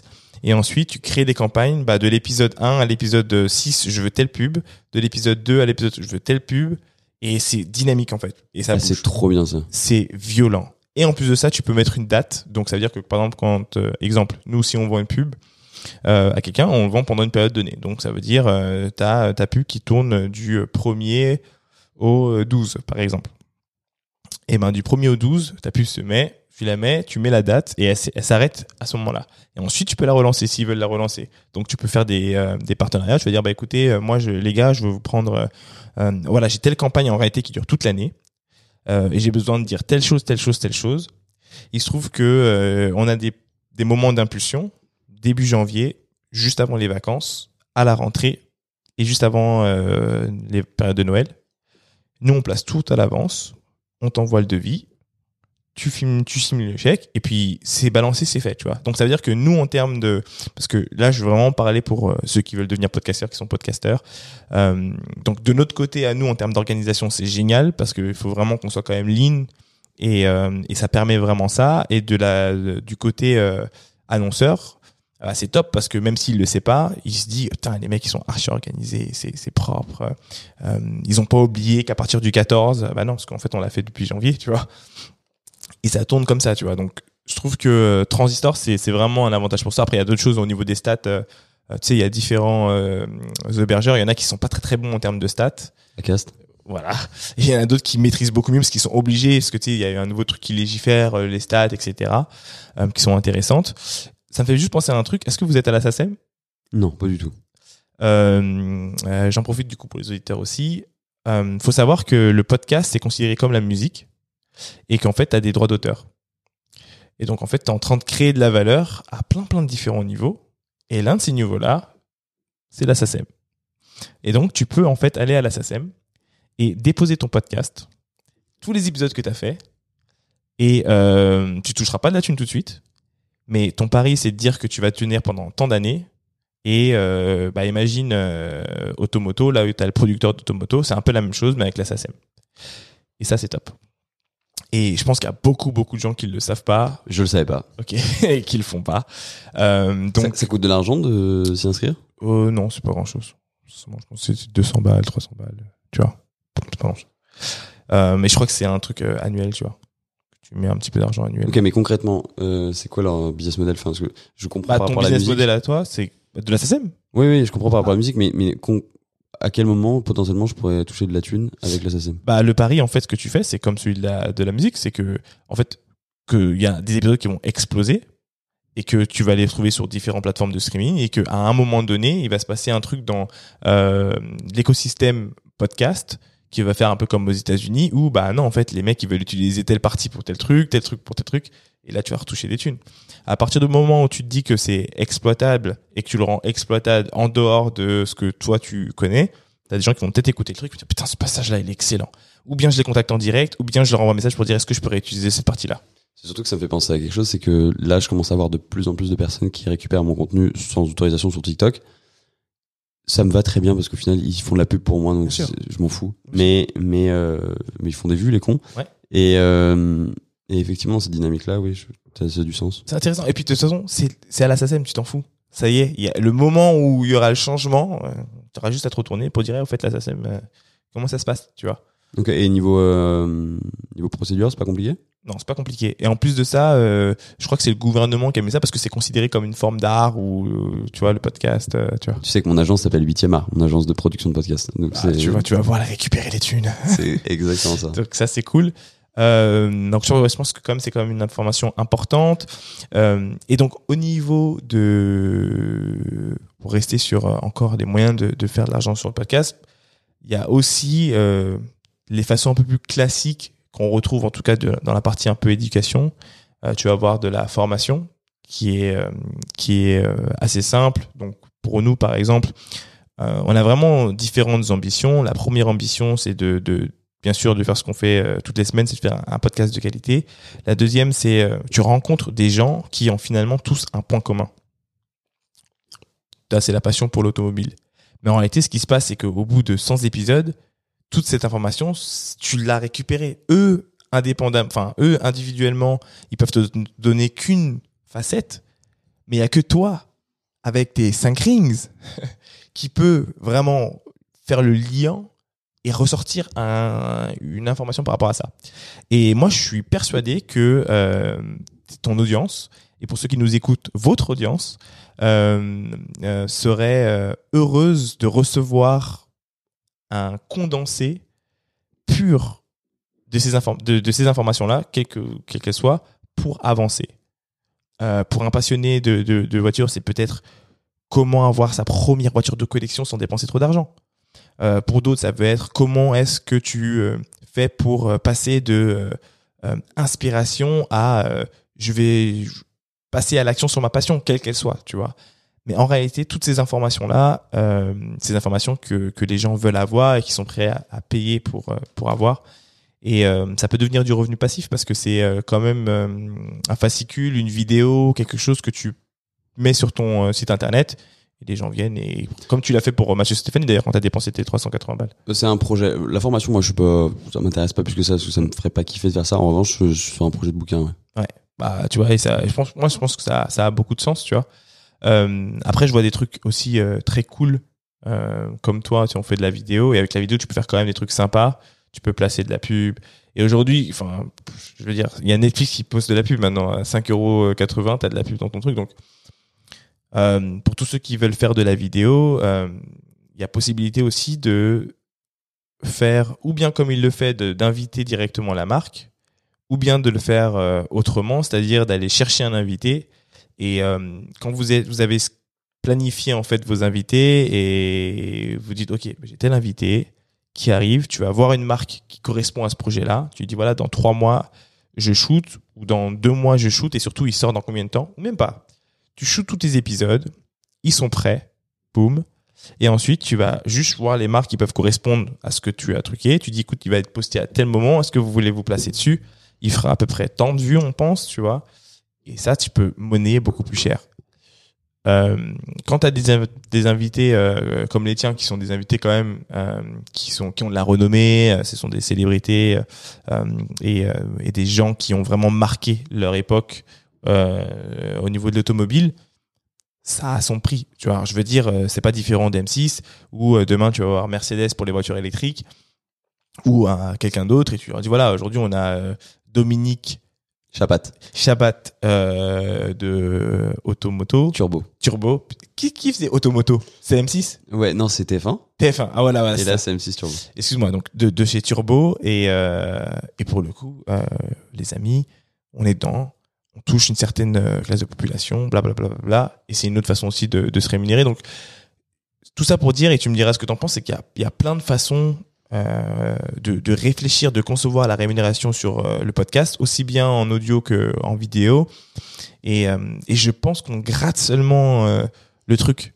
C'est une certitude et j'en suis. J'ai une certaine frustration là-dessus parce que je passe encore beaucoup de temps à ce que ça soit qualitatif. Je suis un peu un, un perfectionniste. C'est une maladie que j'ai.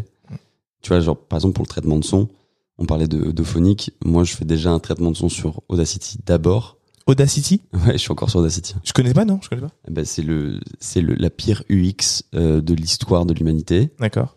C'est le, c'est un logiciel qui est très puissant pour le montage audio, mais qui est très très moche. Ah, moi j'utilise. euh, Ok, je comprends. J'utilise euh, GarageBand. Ouais, bah c'est c'est carrément mieux en soi. Ok. C'est juste que moi j'ai pris mes habitudes là-dessus et Audacity c'est ultra puissant et voilà. Ok. Et du coup, je, je fais d'abord mon montage Audacity et après sur Auphonic. Mais du coup, et toutes mes intros sont personnalisées, toutes mes outros sont personnalisées. J'y passe énormément de temps, tu vois. Ah oui, tu personnalises à chaque fois. Ouais, je suis un peu un fou là-dessus. Ok. Et à un moment, il faudrait que je me décide d'arrêter. Ouais. Parce que j'y passe euh, beaucoup de temps. Mais bref. Et, euh, et pour revenir à ce que tu disais, oui, effectivement, euh, les vidéos, moi, tu vois, là, je, je suis en discussion avec euh, NordVPN pour, pour un contrat un peu plus, un peu plus salé. Ouais. Après, j'ai j'ai encore des difficultés sur certaines choses. Je veux pas devenir un homme sandwich. Ah, c'est ouais. et, et je veux que si tu veux, ma démarche qualitative, elle est un peu sur tout. J'ai déjà refusé pas mal de contrats qui étaient assez juteux, mais je voulais pas avoir cette vision court-termiste et me dire euh, je vais flinguer l'image que j'ai. Mhm. Moi, je me répète souvent quelque chose. On met beaucoup de temps à construire une image. C'est très rapide de la de la de la de la baiser, tu vois. Clairement. Et et je fais vraiment gaffe à ça, sûrement trop. J'en suis conscient. Donc pour moi, les, le, le- tu vois, le niveau développement business, sur dans la boîte à gants, j'ai envie que ça devienne quelque chose de passif, passif qualitatif. Et pour moi, l'avenir est plus dans la production. Comme toi, tu peux le faire. Euh, D'ailleurs, euh, curieux d'avoir ton, ton expérience là-dessus parce que moi, c'est tout nouveau pour moi. Et donc, j'ai créé 8e Art Production et l'idée, c'est d'aller créer du podcast pour des marques avec tout notre savoir-faire. C'est-à-dire tout ce qu'on a pu faire sur Dans la boîte à gants, la promesse, c'est on peut le dupliquer sur n'importe quoi. Mm. Parce qu'on a compris des trucs, on fera encore du test and learn, mais il y a des trucs qu'on a capté quoi. Et on vous fera gagner du temps, vous aurez la performance, vous aurez un truc qualitatif, et vous allez pas faire de deux écoutes quoi. Moi, je trouve ça euh, cool. Je vais, dire ce que j'en pense.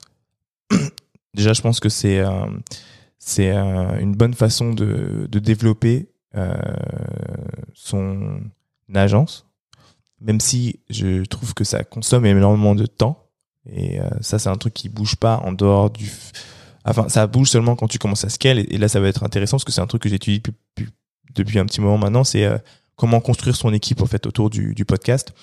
Euh, et je vais répondre à ta question, mais je me suis rendu compte euh, en regardant les behind the scenes de des podcasts américains, du coup, que très rapidement, c'est devenu tellement une industrie, un business, comme je te disais en off, en dehors de Joe Rogan, juste dans l'univers hip-hop. Il y a encore trois semaines, un mois, tu as un duo qui a vendu sa licence pour 100 millions de dollars. Euh, et je disais, en gros, et j'en profite aussi pour tous ceux qui font du contenu hip-hop en France, euh, le hip-hop, ça reste euh, la musique la plus consommée dans le monde et la musique la plus juteuse en France, même si c'est pas représenté au César ou quoi, c'est pas représentatif de la réalité parce qu'ils sont complètement hors réalité.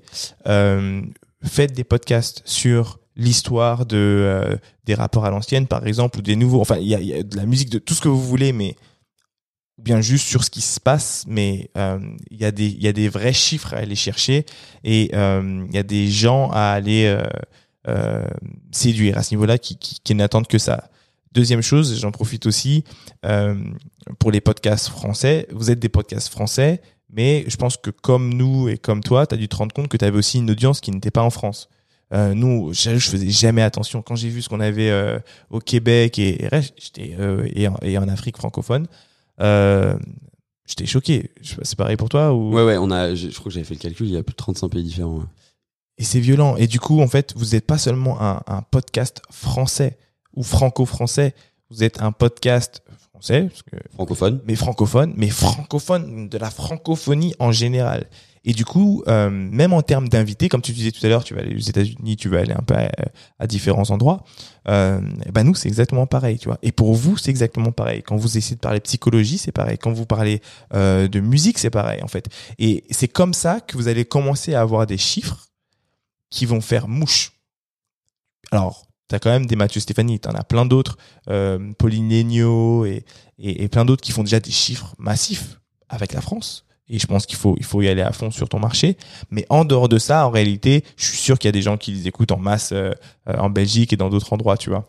Donc, euh, donc c'est à prendre en compte. Pour revenir sur la production, nous, ça s'est fait quand même naturellement. En fait, c'est d'abord des gens qui sont venus vers nous pour nous dire, ah, vas-y, on kiffe ce que vous faites, les gars.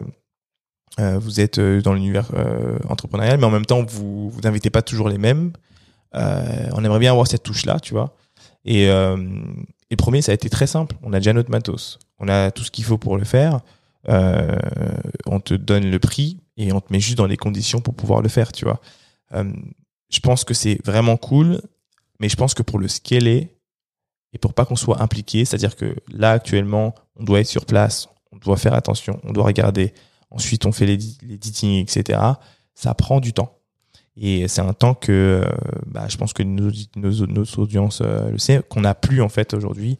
Euh, on est en train de lancer Moonbite, vous allez pouvoir suivre nos aventures dessus. Mais on n'a plus vraiment le temps de faire du montage et faire tout ça. Donc on délègue beaucoup et on veut déléguer plus. Et euh, je fais le pont du coup avec euh, ta question et ce que je disais par rapport au behind the scenes, c'est que je me suis rendu compte qu'aux États-Unis, très rapidement, ils créent une équipe. Et euh, c'est pour ça que j'étais curieux par rapport à ton à ton cofondateur parce que tu as la partie euh, editing, donc c'est une personne, tu as la partie euh, euh, editing audio, c'est une autre personne. Et ensuite, tu as la partie euh, et j'aimerais bien avoir ton avis sur ça, euh, YouTube toute seule qui est en fait comment est-ce que quelles sont les stratégies qui sont mises en place, thumbnail, etc. pour grossir sur YouTube. Euh, et finalement, c'est une équipe. Les mecs, ils sont, euh, ou, les, ou les filles, ils sont 5, 6. Euh, pour ceux qui regardent euh, des podcasts américains, il y a War- Horrible Decisions. Euh, T'as plein plein de podcasts, que ce soit féminins ou masculins, qui parlent de différents sujets. Et ne vous faites pas de film, hein. ils sont 5, 6, 7 derrière, tu vois. Des fois, ils ont tous un manager. Nous, on n'est pas encore là, mais tu vois, c'est, pour te dire. Donc, toi, co- comment est-ce que tu vois euh, Je sais pas si j'ai répondu à ta question par rapport à la Non, c'est exactement ça. Euh, comment je vois les choses? Déjà, je pense qu'il y a quelque chose sur lequel il faut revenir. Et en France, je pense qu'il y a peu de podcasteurs qui l'ont compris. C'est que YouTube, euh, c'est l'avenir du podcast. C'est l'avenir. Moi, je me rappelle quand on a commencé à faire de la vidéo, excuse-moi de te couper encore une fois, les gens disaient, mais pourquoi tu fais de la vidéo? Parce qu'il y avait, quand on est arrivé en 2019, il y avait pas beaucoup de gens qui mettaient de la vidéo, je sais. Et ils nous disaient, ouais, mais pourquoi vous faites de la vidéo, les mecs Euh, Vous faites du podcast, vous comprenez rien. Et quand je parlais avec d'autres podcasteurs, on parlera un peu du monde du podcast, ils me disaient, mais non, moi, j'y crois pas. Et là, je les vois faire de la vidéo maintenant, tu vois. Et j'en, rigoler. j'en vois beaucoup faire de la vidéo, mais mal le faire. Donc ils ont des stats de merde parce qu'ils ont pas compris les codes de YouTube. Tu peux pas arriver avec les codes du podcast audio Mm. Sur YouTube. Hmm. Ah bah, Deux tu peux nous apprendre des choses. On a des vieilles stats sur YouTube. Deux choses totalement différentes. Nous, on fait, on a fait beaucoup de test and learn. Tu vois, la, la- la chaîne YouTube, elle commence à être pas mal. On doit être aux alentours de 7 millions de vues. Ouais. Ça commence à être costaud en deux ans pour un podcast. Mais pourquoi? Parce qu'en fait, on a fait toutes les erreurs et on en fera d'autres. Hein. Euh, T'as tout le taf, tu sais, sur, euh, sur effectivement le, le montage, comment tu le rends dynamique. Euh, maintenant, c'est donc Vincent, mon associé, qui s'occupe de tout ça. Genre que ça bouge un petit peu, tout ça. Ouais, t'as des incrustations, des images, des vidéos qui arrivent. T'as bon, on a, on a, on, sait aussi maintenant faire des plans, des beaux plans. En fait, à chaque fois qu'on se déplace, lui, il a l'œil direct, il capte. Tac, je vais mettre la caméra ici. Ça, c'est un talent aussi. Moi, je l'ai clairement pas. C'est pour ça que je suis content que ce soit lui qui le fasse. Moi, je m'occupe de l'audio, mettre mon invité à l'aise, toute la partie vidéo et tout, c'est lui qui gère. Moi, je m'en occupe pas du tout. Et donc, c'est très clair entre nous deux. Après, t'as aussi le côté, c'est un peu le gens y pensent, mais la vignette. La vignette, important. tu vois, nous, on a, on a fait trop de tests. Là, on commence à master un peu le truc. Mais peut-être que dans trois mois, on trouvera ça pété, on va encore changer. C'est pareil. je- là, on peut faire des parallèles, par contre, avec les réels ou TikTok. Maintenant, nos formats TikTok ou réels, tu vois, genre, j'ai des, des gros youtubeurs qui sont venus m'approcher pour me demander qui les faisait. Et quand je dis que c'était mon associé, ils, ils voulaient le recruter, tu vois. Parce que il est devenu trop fort. C'est devenu la référence de l'automobile. Enfin, je pourrais te les montrer après en off Ouais, J'en ai vu quelques-uns. c'est juste enfin même moi je me dis putain c'est c'est- ça m'est déjà arrivé pour, pour la, la vanne de le regarder d'en regarder un comme ça parce qu'ils apparaissent ils ont des bonnes stats donc euh, enfin une très bonne stat. Ils sont apparus, apparus dans mon feed perso. J'ai j'ai regardé je me disais putain c'est trop cool. Et je fais mais attends mais c'est c'est notre contenu ça en fait. Et j'avais pas tilté. Ah ouais. j'étais tellement pris dans le truc j'étais là waouh truc de fou. Parce que on, on, on travaille de manière assez indépendante tu vois donc euh, on se surprend nous-mêmes tu vois c'est ça qui est assez C'est- cool aussi c'est- intéressant parce que ouais, tu management justement, tu disais, euh, tu il s'autogère, tu t'autogères. Ouais, parce qu'en fait, on a, on a développé, on a nos skills différents, tu vois. Ce qu'il fait, lui, je sais pas le faire. Ce que je fais, moi, il sait pas le faire. Donc, euh, voilà. Et après, si tu veux, sur, sur 8e art, on a une équipe de freelance, euh, qui va gérer, justement, tu parlais de délégation. euh, L'idée, c'est justement de déléguer tout ce qu'on, leur apprendre notre savoir-faire, leur expliquer plus ou moins comment nous on fait. Après, c'est adapté au contrat. hein. C'est-à-dire que si une boîte, euh, elle a une demande particulière, bah, on va s'adapter à leur truc. Nous, on va donner nos conseils, mais la boîte dispose. C'est euh, leur truc.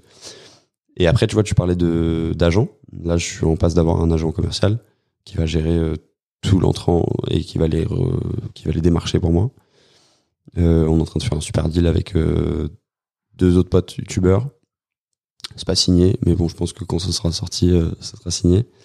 Euh, et l'idée, c'est que ça soit un agent qui soit réservé juste pour nous trois, parce que je suis un peu la figure de mon business, tu vois. Genre Vincent, c'est peu de gens le connaissent parce que c'est plus l'ombre, tu vois. Ouais, bien sûr. Et c'est, il fait un travail incroyable, mais genre c'est comme ça, c'est un business qui est très très euh, très incarné. C'est aussi pour ça que j'ai créé l'agence. Mm. C'est qu'on a créé l'agence, c'est parce que je voulais pas justement qu'on so- on soit que dépendant de ma personne en fait. Ouais, c'est clair. C'est archi important. hein. C'est un gros écueil qui- qu'il y a dans ce business. En tout cas, à l'heure actuelle, j'ai pas la, la réponse. Euh, je, je vois mal comment euh, on pourrait me remplacer, si tu veux, à l'animation, parce que ça casserait tout le truc. Mm. Ce que tu fais toi, ce que je fais moi, euh, personne peut le faire, en fait, tu vois. Ouais, en plus surtout, je pense qu'il y a cette notion de plaisir et et et euh, s'il y a une chose que les les euh, les blogueurs devenus influenceurs et maintenant qui sont devenus créateurs de contenu, euh, c'est toujours les mêmes personnes mais avec des différents noms, euh, nous ont appris et apprises, c'est que euh, en fait, tu peux vieillir avec ce, ce boulot-là. En fait, les gens n'ont pas peur de devoir prendre de l'âge. Non, ils te connaissent juste depuis très longtemps et tu peux vieillir avec ton audience. Et je trouve que ça, c'est euh, c'est quand même un cadeau qui est magnifique.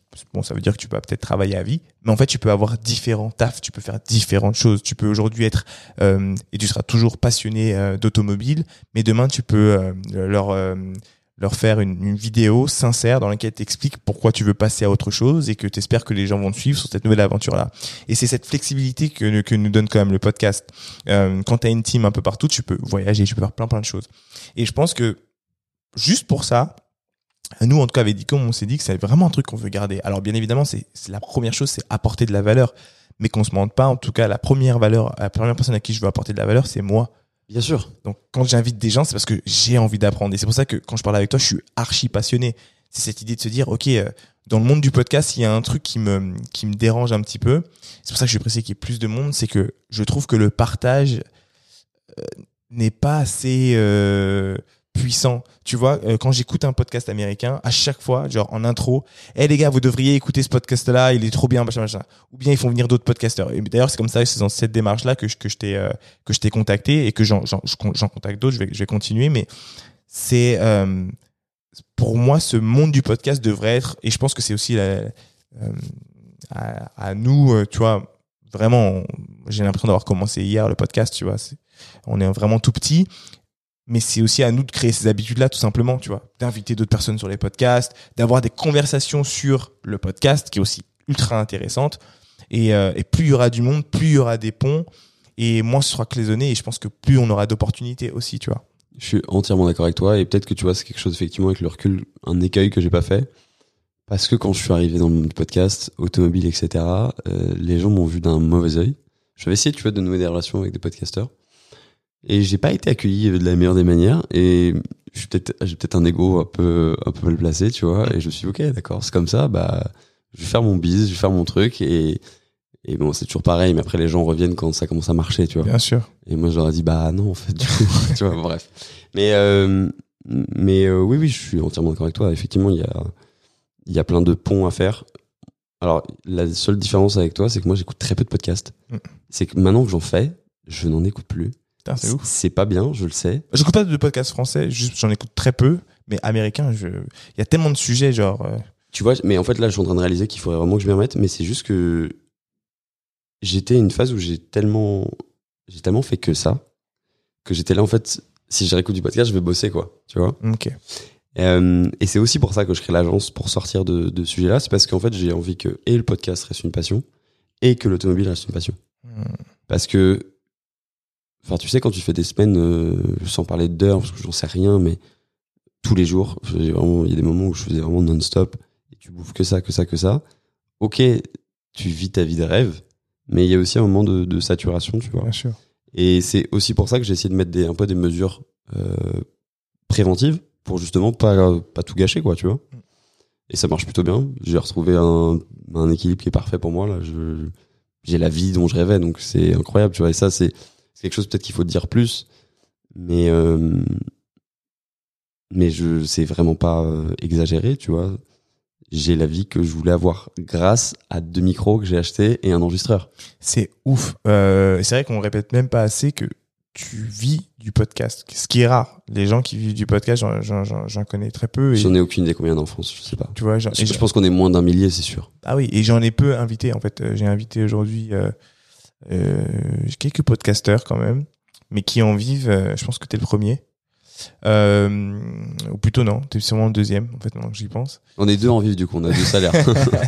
Euh, et euh, je, je pensais aussi à, à autre chose dont on n'a pas parlé. Je pense qu'il est important pour euh, pour les gens qui veulent se lancer dans le podcast ou qui sont déjà dans le podcast. Est-ce que vous vous euh, vous, euh, vous utilisez vos, vos- votre mailing list? Vous, vous récupérez du mail ou pas du tout? Est-ce que vous communiquez comme ça avec euh, votre audience? Absolument pas. Et ça, Ok. ça, ça, c'est un, choix que j'ai fait au début. Je le regrette pas spécialement. Parce que euh, moi, les, les newsletters, ça me gonfle de ouf à titre perso. Et c'est c'est, euh, genre, il n'y a pas d'argument là-dessus. hein. Ah, bien sûr. Il y a vraiment zéro argument. Je sais que c'est une très bonne chose. Je, je pense à Yohan Lopez, par exemple, qui a fait un truc extraordinaire avec son, sa newsletter. Ouais. Moi, juste, ça me gonfle. Euh, j'ai pas envie de faire ça. Et je me suis promis un truc avec ce projet, c'est que je ferai plus des choses que j'ai pas envie de faire. Faire. Donc, euh, donc le problème a été vite réglé pour moi. Ok. J'adore écrire pourtant, mais c'est pas un média qui me parle. Peut-être que je changerai d'avis. Hein. Ouais. Mais à l'heure actuelle, ça me parle pas. Et surtout, encore une fois, il n'y a pas de vocation éducative dans ce que je fais. Ouais. Et je voyais mal en fait à chaque fois me forcer à aller chercher une leçon ou un apprentissage ou. J'ai l'impression que ça n'a pas forcément être besoin d'être un apprentissage. Enfin, pour moi, la newsletter, je le vois juste comme un moyen de plus de parler avec son audience. Et par exemple, un truc aussi simple que, euh, tu me dis, hein, c'est un truc qu'on fait, aussi simple que, euh, euh, voici les quatre épisodes à ne pas manquer, ou bien un truc tout con, c'est, tu fais un quiz. Dans le quiz, il y a cinq personnalités. Donc, toi, tu connais déjà tes, les personnalités de gens qui écoutent ton podcast. Donc, tu décris les cinq personnalités. T'es ou comme ça, ou comme ça, comme ça. Et en fonction du quiz, ça t'envoie vers euh, euh, quatre épisodes qu'il faut absolument que tu regardes sur YouTube. Ou euh, toi, tu vas être, euh, t'es plus YouTube ou, ou euh, euh, audio Spotify. Bah, c'est quatre épisodes que tu dois absolument regarder sur. Donc c'est plus, c'est pas forcément apprendre quoi que ce soit. C'est juste réutiliser ton ton contenu. Et la deuxième chose, j'allais dire un truc tout con, c'est que si un jour tu décidais de revenir à tes passions euh, anciennes et euh, je viens de comprendre là que t'as, c'est un guidon? C'est un volant. C'est un volant, putain. C'est Ouais. un volant d'une d'une Jaguar type E. Ouais. Ok, donc ouais, il a un, un volant en guise de bracelet. Euh, c'est cool. Euh, mais ouais, si tu voulais revenir à tes anciennes passions, tu as dit que tu avais fait du, de l'événementiel à un moment, créer à un moment donné en partenariat avec quelqu'un un festival autour de l'auto, bah, une fois que tu as une mini-liste de euh, 10, 15, 20 000 personnes, 30, 40 000 personnes, ah, tu parles pas, même au, tu, tu- c'est, c'est, c'est une Je, je suis entièrement d'accord avec toi et effectivement, genre, je sais que je viendrai à créer un lieu un jour. C'est un projet dans ma vie. Ouais. C'est trop tôt, ça demande beaucoup de trésor, c'est c'est d'autres problèmes. c'est clair. Mais tu vois là, en fait, la réflexion que j'ai, elle est peut-être mauvaise, hein, mais euh, mais c'est de me dire que tu vois, moi j'ai beaucoup mis sur Instagram. Maintenant, euh, sur Instagram, je fais une story, ça touche 8000 personnes. Ouais. Donc ma mailing list, tu vois, je l'ai en direct. Tu vois, c'est un peu la vision que j'ai du truc. Mm. C'est instantané, c'est dans ma poche, ça va vite, ça me prend pas la tête. Euh, en termes de reach, j'ai l'impression que c'est beaucoup plus important. Tu vois, quand je pourrais faire les deux, je pourrais totalement faire les deux. Pour l'instant, c'est une Ah, c'est une tâche en plus qui est pas c'est une forcément. tâche en plus, mais qui me qui m'enchante tellement pas que du coup j'ai la flemme. T'as tu vois. raison. Mais mais mais je pense que ça a tout son sens effectivement. Enfin Mhm. pour tes auditeurs, ceux, là ceux qui nous écoutent par rapport à ça, oui ça a du sens.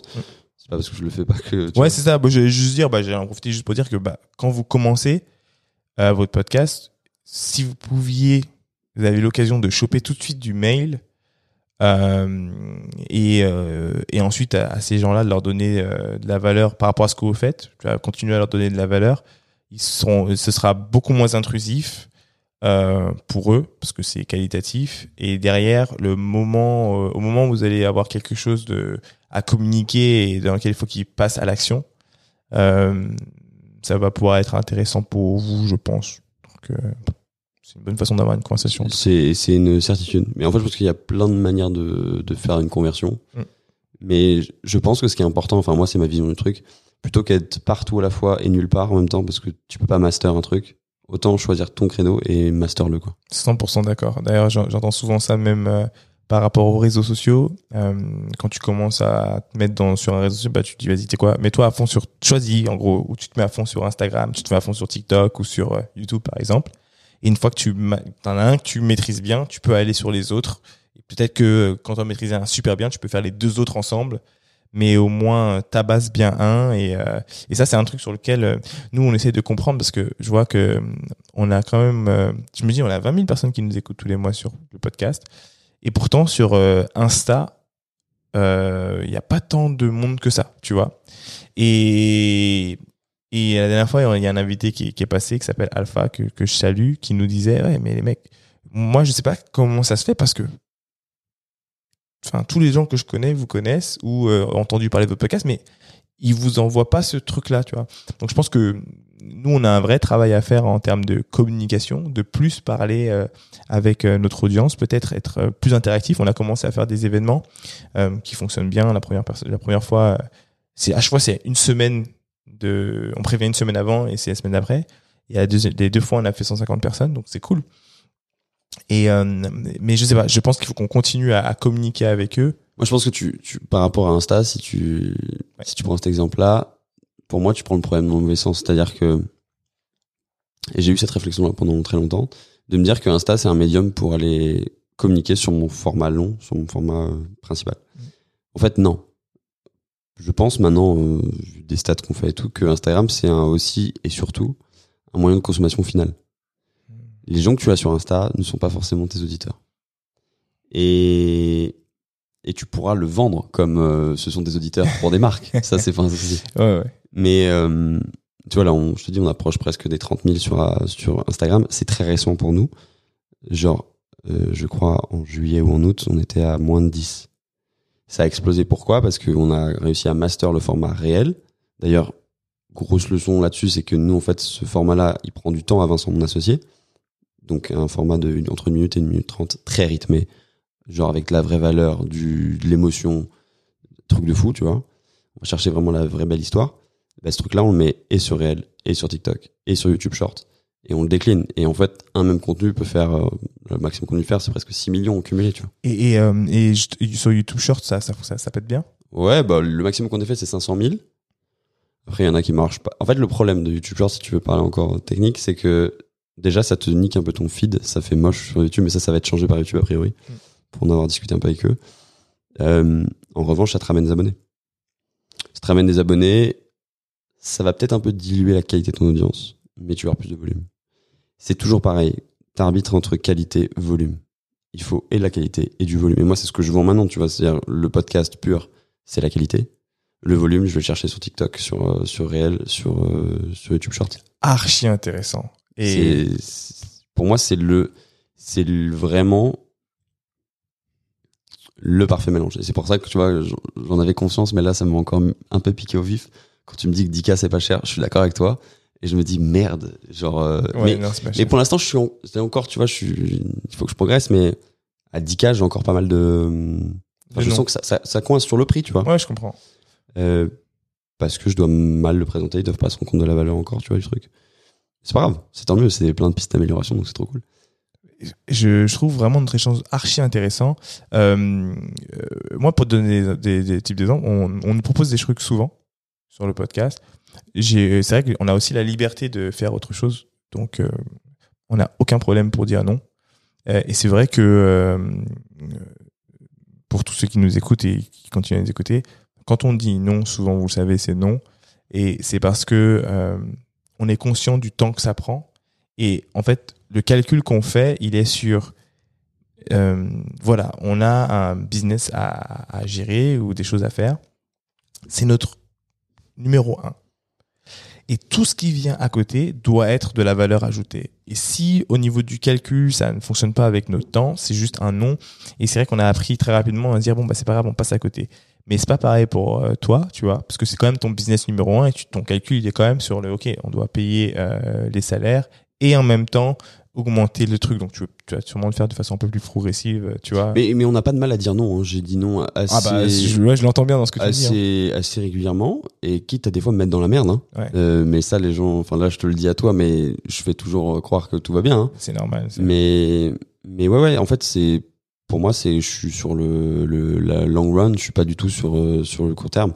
C'est, on est là pour durer, on n'est pas là pour, euh, pour juste enfiler les pâquerettes deux ans, tu vois. Et ce qui est beau, après, euh, ça se trouve, ça vous intéresse pas du tout, mais ce qui est beau, c'est qu'avec ce qui se passe dans l'automobile, vous avez quand même, euh, si vous arrivez à tenir, à faire bien vos trucs, avec toutes les évolutions qu'il y a sur l'automobile, euh, il y aura des histoires à raconter, tu vois. J'ai beaucoup d'inquiétudes aussi hein, sur les évolutions de l'automobile. Pourquoi pour l'électrique? Ah ouais, je suis pas du tout convaincu par l'idée. Euh, je pense que ça pose beaucoup, beaucoup de problèmes. Ouais. Euh, on vend ça comme une solution Eldorado, c'est pas du tout le cas. Ah, Moi, je pense pas que ce soit une, une, une solution écologique, si ce que tu veux dire, euh, ou du moins la plus, euh, la plus écologique des solutions. Par contre, euh, je pense pas qu'on reviendra en arrière. Genre, je pense pas qu'on va retourner aux fossiles avant euh, qu'il y ait un boom euh, qui fasse que tout shut down, quoi, tu vois. Non, non, mais c'est même pas ça, c'est qu'il y a des problèmes de faisabilité en fait. On se rend pas compte que quand on sera tous électriques, on va être dans la merde. Genre, euh, c'est même pas qu'une question d'écologie, c'est une question qu'on a, on est, on est en train d'arriver sur une catastrophe industrielle.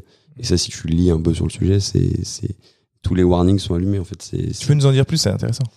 Après, c'est, c'est- c'est- attention, parce que je suis pas du tout un scientifique. Ouais, ouais. Euh, en gros, on va avoir un problème de, déjà de, de consommation d'électricité. ça va devenir une denrée très rare aussi, donc très chère. Donc si tu veux le- l'avantage qu'on a à l'heure actuelle sur l'électrique, à savoir que c'est tu fais ton plein pour rien, bah ça sera plus le cas. Ouais. Euh, ce qu'on a vu là, ce qu'on a vécu avec les stations essence, c'est toujours un peu le cas d'ailleurs, mais des queues inimaginables, bah ça va être notre quotidien avec l'électrique parce que même si on améliore les process, il est peu concevable que on recharge une électrique en moins de 5 minutes euh, dans les 20 prochaines années. Donc ça sera des, des, des temps d'attente de 10-20 minutes pour recharger. Est-ce que tu imagines le truc par voiture? Mm, mm, mm. euh, Il va y avoir des problèmes d'installation de, de plateforme parce qu'en fait il faut passer tout du câblage euh, sous terre, etc. À l'heure actuelle on sait pas, on sait pas scaler ce genre de choses. Euh, il, va y avoir des problèmes pour produire les batteries, même si maintenant euh, les constructeurs sont de plus en plus performants pour faire des batteries avec moins de lithium, moins de, métaux rares. Euh, on sait tous les problèmes que ça que ça inclut. Donc des problèmes géopolitiques. En fait, on, ne fait que déplacer le problème en l'aggravant au point de vue industriel. Tu as aussi une fuite du savoir industriel vers la Chine, puisqu'en fait c'est la Chine qui a master complètement le business électrique, que quelques pays nordiques qui s'en sortent. La France, on est en train, de- on arrive sur une, cap- une catastrophe industrielle, sociale, euh, on va tout perdre. Moi, je suis très très pessimiste sur ce, ce plan-là. Euh, on est beaucoup à le penser, hein, à voir ce truc arriver. Je me souhaite, je nous souhaite euh, d'avoir tort, mais non, moi je vois pas du tout l'automobile d'un, en tout cas l'avenir automobile euh, d'un œil optimiste. Pourtant, je le suis, hein, je le suis foncièrement. Putain, c'est c'est archi intéressant et euh, tu sais quoi je me renseignerai sur le sujet parce que j'en connais pas euh, j'en connais pas assez mais euh, mais je dirais que en, en tout cas pour le, le le bus à prendre sur le bus de l'électrique au moment où l'idée était proposée genre euh, en France c'était des ultra ultra ultra sceptiques. Et j'ai le problème avec euh, la France dans toutes les industries c'est que on est d'abord ultra sceptique et puis finalement tu es obligé de monter sur dans, dans, dans le bus finalement t'as pas le choix. Et quand tu montes dans le bus c'est trop tard. Et j'ai l'impression que ça reflète pas mal euh, euh, l'industrie française en général en dehors de parce qu'on est quand même très bon en tech tu vois.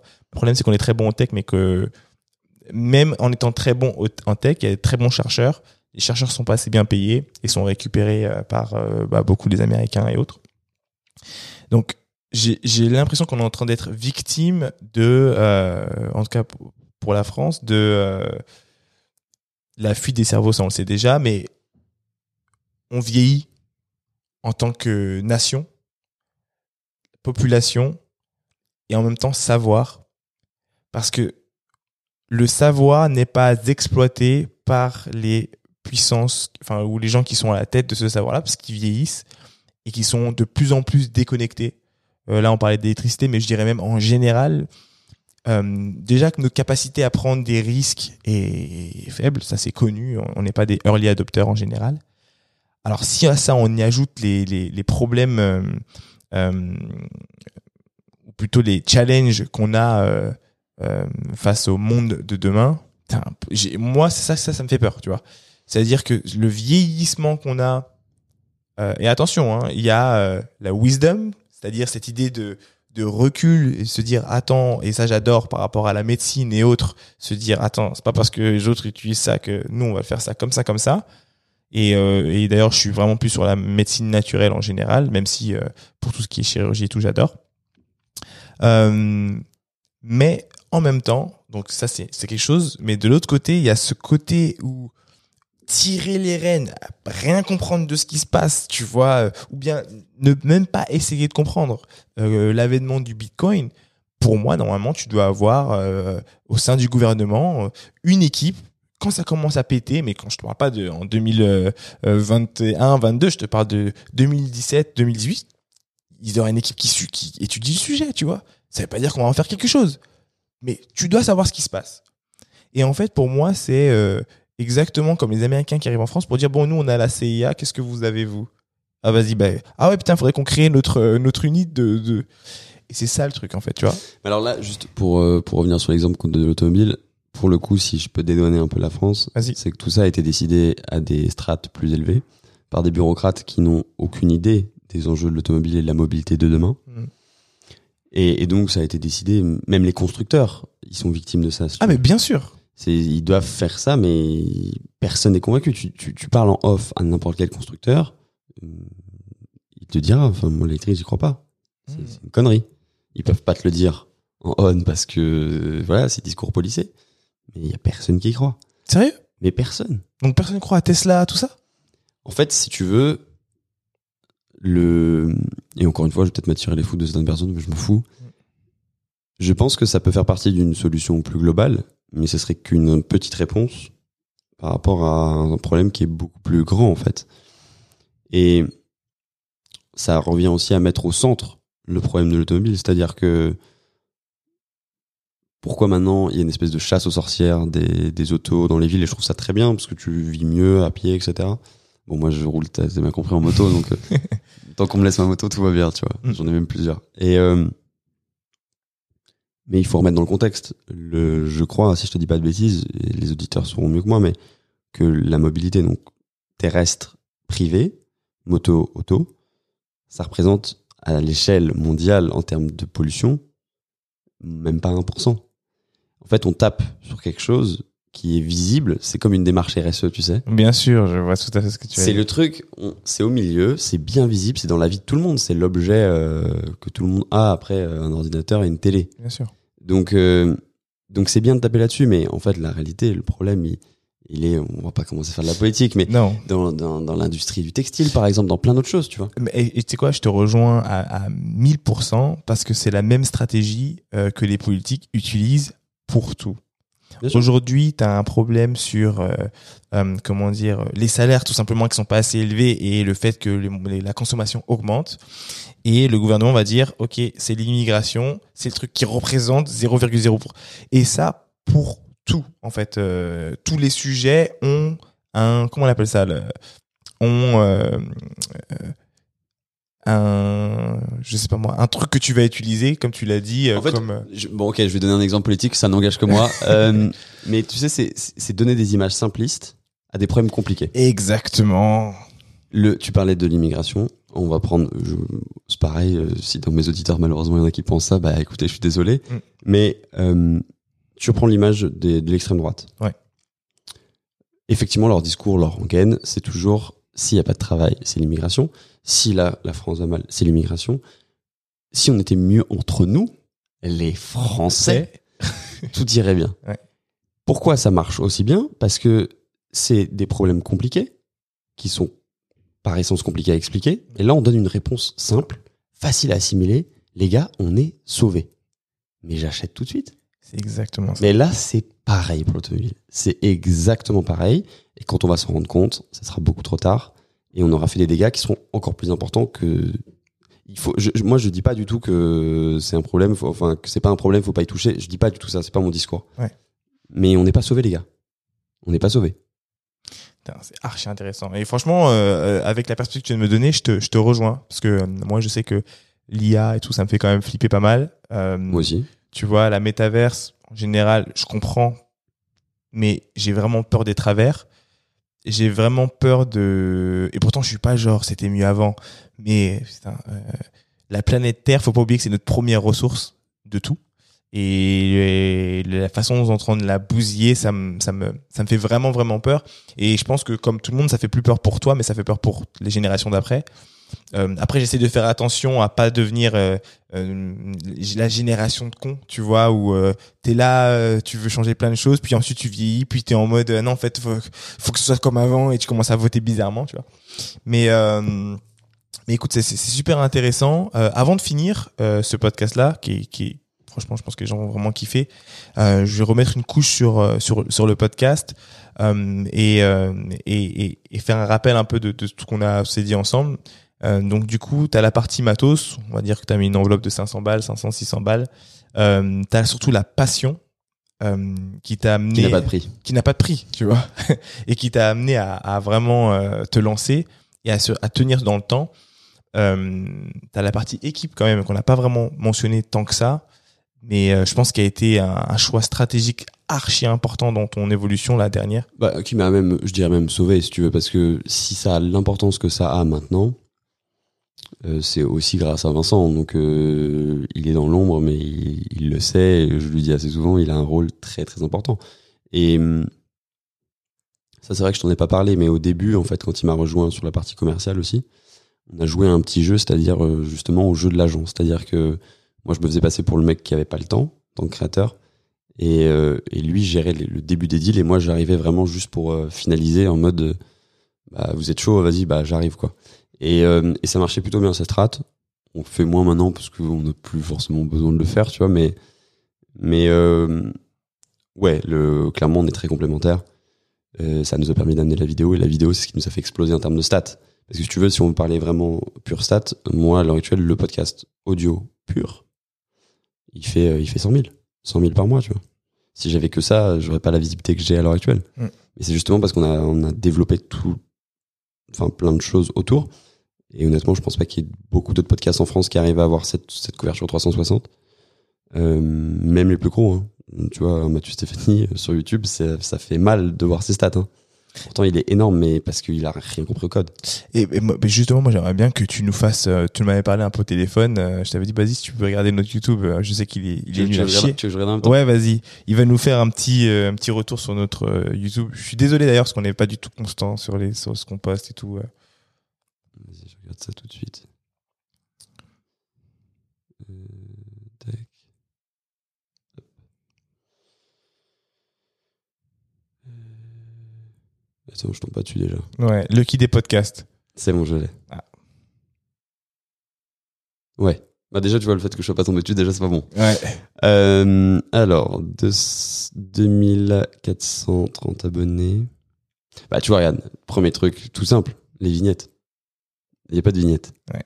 Enfin, là, tu vois, en gros, je vois deux mecs sur un canapé. J'imagine plus, c'est euh, c'est euh, Guillaume de Lemlist. Euh, dernier. Fais voir. La stratégie Oui, de la oui, oui. précommande, Ouais, ouais. c'est ça Bah, ouais, elle est- pétée, ta vignette. Mm, mm, mm. Bah, il y en a pas, donc... euh, et puis même, celle d'a- d'après, en fait, ça catch pas, en fait. À la limite, tu vois... Ouais, encore. Attends, je regarde en même temps. hein. Ouais, ouais. vas-y. Euh, Ouais, en gros, un- une grosse vidéo, attends, je suis en train de regarder en même temps. Tac, vidéo populaire. Ok, grosse vidéo, où ça m'a marre, ouais, c'est pas étonnant, ça, ça marche, parce que son nom déjà tract. Et tu vois, genre, il y a un truc qui est tout bête, tes premiers mots, c'est les mots les plus importants. Donc, tu vois, par exemple, le part 2, là, t'as mis part 2, je l'aurais pas mis. Mm. Ça, tu le mets sur la vignette, mais tu le mets pas sur le titre. Ça te sert à rien. En fait, t'es limité à 100 caractères sur un titre. Donc, il faut que tous tes mots soient percutants. Tout, tout, tout, tout. Moi, en général, quand je cherche un titre, et je fais encore plein d'erreurs, hein, attention, je fais une veille sur. euh, je vais regarder ce qui existe comme contenu déjà avec mon invité, ce qui a marché, pourquoi ça a marché, quels sont les mots-clés, boum, je les, je les remets dans mon titre. Je vais créer un premier titre qui a pas de sens, mais où j'ai tous les mots-clés, et après, boum, je cherche un sens. Mm. Ok, ça c'est noté. C'est très très bien noté. Euh... Ouais, après, vraiment, tes vignettes, elles sont vraiment pétées. Ouais, j'avoue que je fais. Moi, c'est moi qui faisais mes vignettes tout seul au début. Après, j'ai arrêté de faire des vignettes. En fait, il y a trop de textes, elles sont pas lisibles, elles claquent pas. euh. Donc, il faut faire moins de texte, euh, plus Ouais. lisible. Tu vois, par exemple, là, le- euh, je regarde celle de Tristan. Ouais. Euh, L'idée est bonne, mais en fait, ça claque pas, quoi. Mm, mm, mm. Ça fait, excuse-moi, hein, ça fait, ça fait un peu cheap. Ouais. Euh, En fait, il faut, il faut t'imaginer, tu sais, c'est comme quand t'as fait sûrement le logo Lucky Day ou moi j'ai fait le logo dans gants. J'ai pas cherché à faire quelque chose de joli. Je me suis dit, je me suis, je l'ai placé avec parmi plein d'autres euh, podcasts qui fonctionnaient et, et je l'ai testé en fait à des gens. C'est-à-dire euh, quel est celui qui retient ton attention, pourquoi? La couleur, machin. Mais là c'est pareil, en fait c'est du, c'est un peu du marketing sensoriel presque. Euh, il faut que tu testes, mais là en fait c'est trop simple. Euh, attends, peut-être que je peux te montrer les, les miennes, comme ça peut-être que tu comprendras mieux l'idée. Je vais les regarder en même temps et je vais t'expliquer un peu l'évolution. Sachant que c'est Vincent qui les fait, hein, c'est pas moi. Oui, Moi, oui. je suis très, très, il faut savoir que je suis très nul pour la créa graphique. Mais moi, je- c'est- moi, Canva et après Photoshop, je moi comprends aussi, j'ai rien. fait ça sur Canva. Je suis zéro. Lui, il est trop fort. et Moi, je suis zéro. Euh, bah, J'en profite, gars, ça vous donnera l'occasion d'aller sur notre YouTube, parce que du coup, il y a pas mal de vidéos sur YouTube euh, que vous pouvez regarder, sur Lucky Day Podcast. Tapez Lucky Day Podcast, sinon vous n'allez pas tomber dessus. Euh, et euh, je vous invite aussi à taper la boîte à gants, vous devrez trouver, euh, dans la boîte à gants, vous devrez trouver facilement. Comme ça, vous pourrez regarder les vignettes et tout. En, en gros, regarde, le, tu vois, regarde les, les derniers, dernières vignettes. Je te les montre en même temps. Ouais. Ah oui. Ce qui est important, c'est que sur la vignette, tu n'as pas la même chose que dans le titre déjà. Parce que sinon, ça sert à quoi de faire une vignette? Si tu remets la même chose que dans le titre, les personnes, ils voient les deux choses, tu vois. Ouais. Donc autant trouver un truc qui soit un peu catchy. Ah, tu commences avec les noms. Comme c'est des gros noms, toi, tu peux euh, Paul Belmondo, Dominique Chapat, Ouais. Serge Nuc. On dirait carrément du film, hein. Bah, c'est vrai qu'on s'en approche de plus en plus, ouais. Il filme la Formule 1. En fait, tu vois, là maintenant, je me suis mis un truc en tête, c'est que je veux que. Ah, Jean-Michel, j'ai regardé celui-là. Ah ouais? Ouais. T'as kiffé? Ouais, j'ai trouvé ça cool. C'est dans son salon, non? Ouais, ouais, carrément. Ouais, j'avais kiffé. Ouais. Euh, en fait, j'aimerais qu'à terme, si tu veux, ça soit des archives. Surtout quand je fais des épisodes avec des personnes assez âgées. Mm. Euh, je pense à un épisode que j'ai fait avec Ah. Hervé Poulain. Je veux qu'en fait, à terme, ça devienne des références pour euh, avoir leur parcours quand malheureusement ils sont plus là, tu vois. Bien sûr, quand tu fais des... C'est smart, enfin, désolé du terme, mais c'est une bonne stratégie. Ça me fait penser à DJ Vlad. Tu connais? Ouais, bien sûr. Ok. Qui en réalité tout son écosystème euh, YouTube fonctionne sur euh, du catalogue. En fait, il crée. Et d'ailleurs, il parle pas de, de vidéo, il parle de- de- d'un catalogue. Et, euh, et du coup, à chaque fois qu'il se passe quelque chose, pourquoi sa vidéo ressorte Parce qu'en réalité, depuis, euh, il documente euh, une certaine partie de l'univers euh, hip-hop depuis, je crois, 10 ans. Enfin, on va dire depuis le début de YouTube à peu près.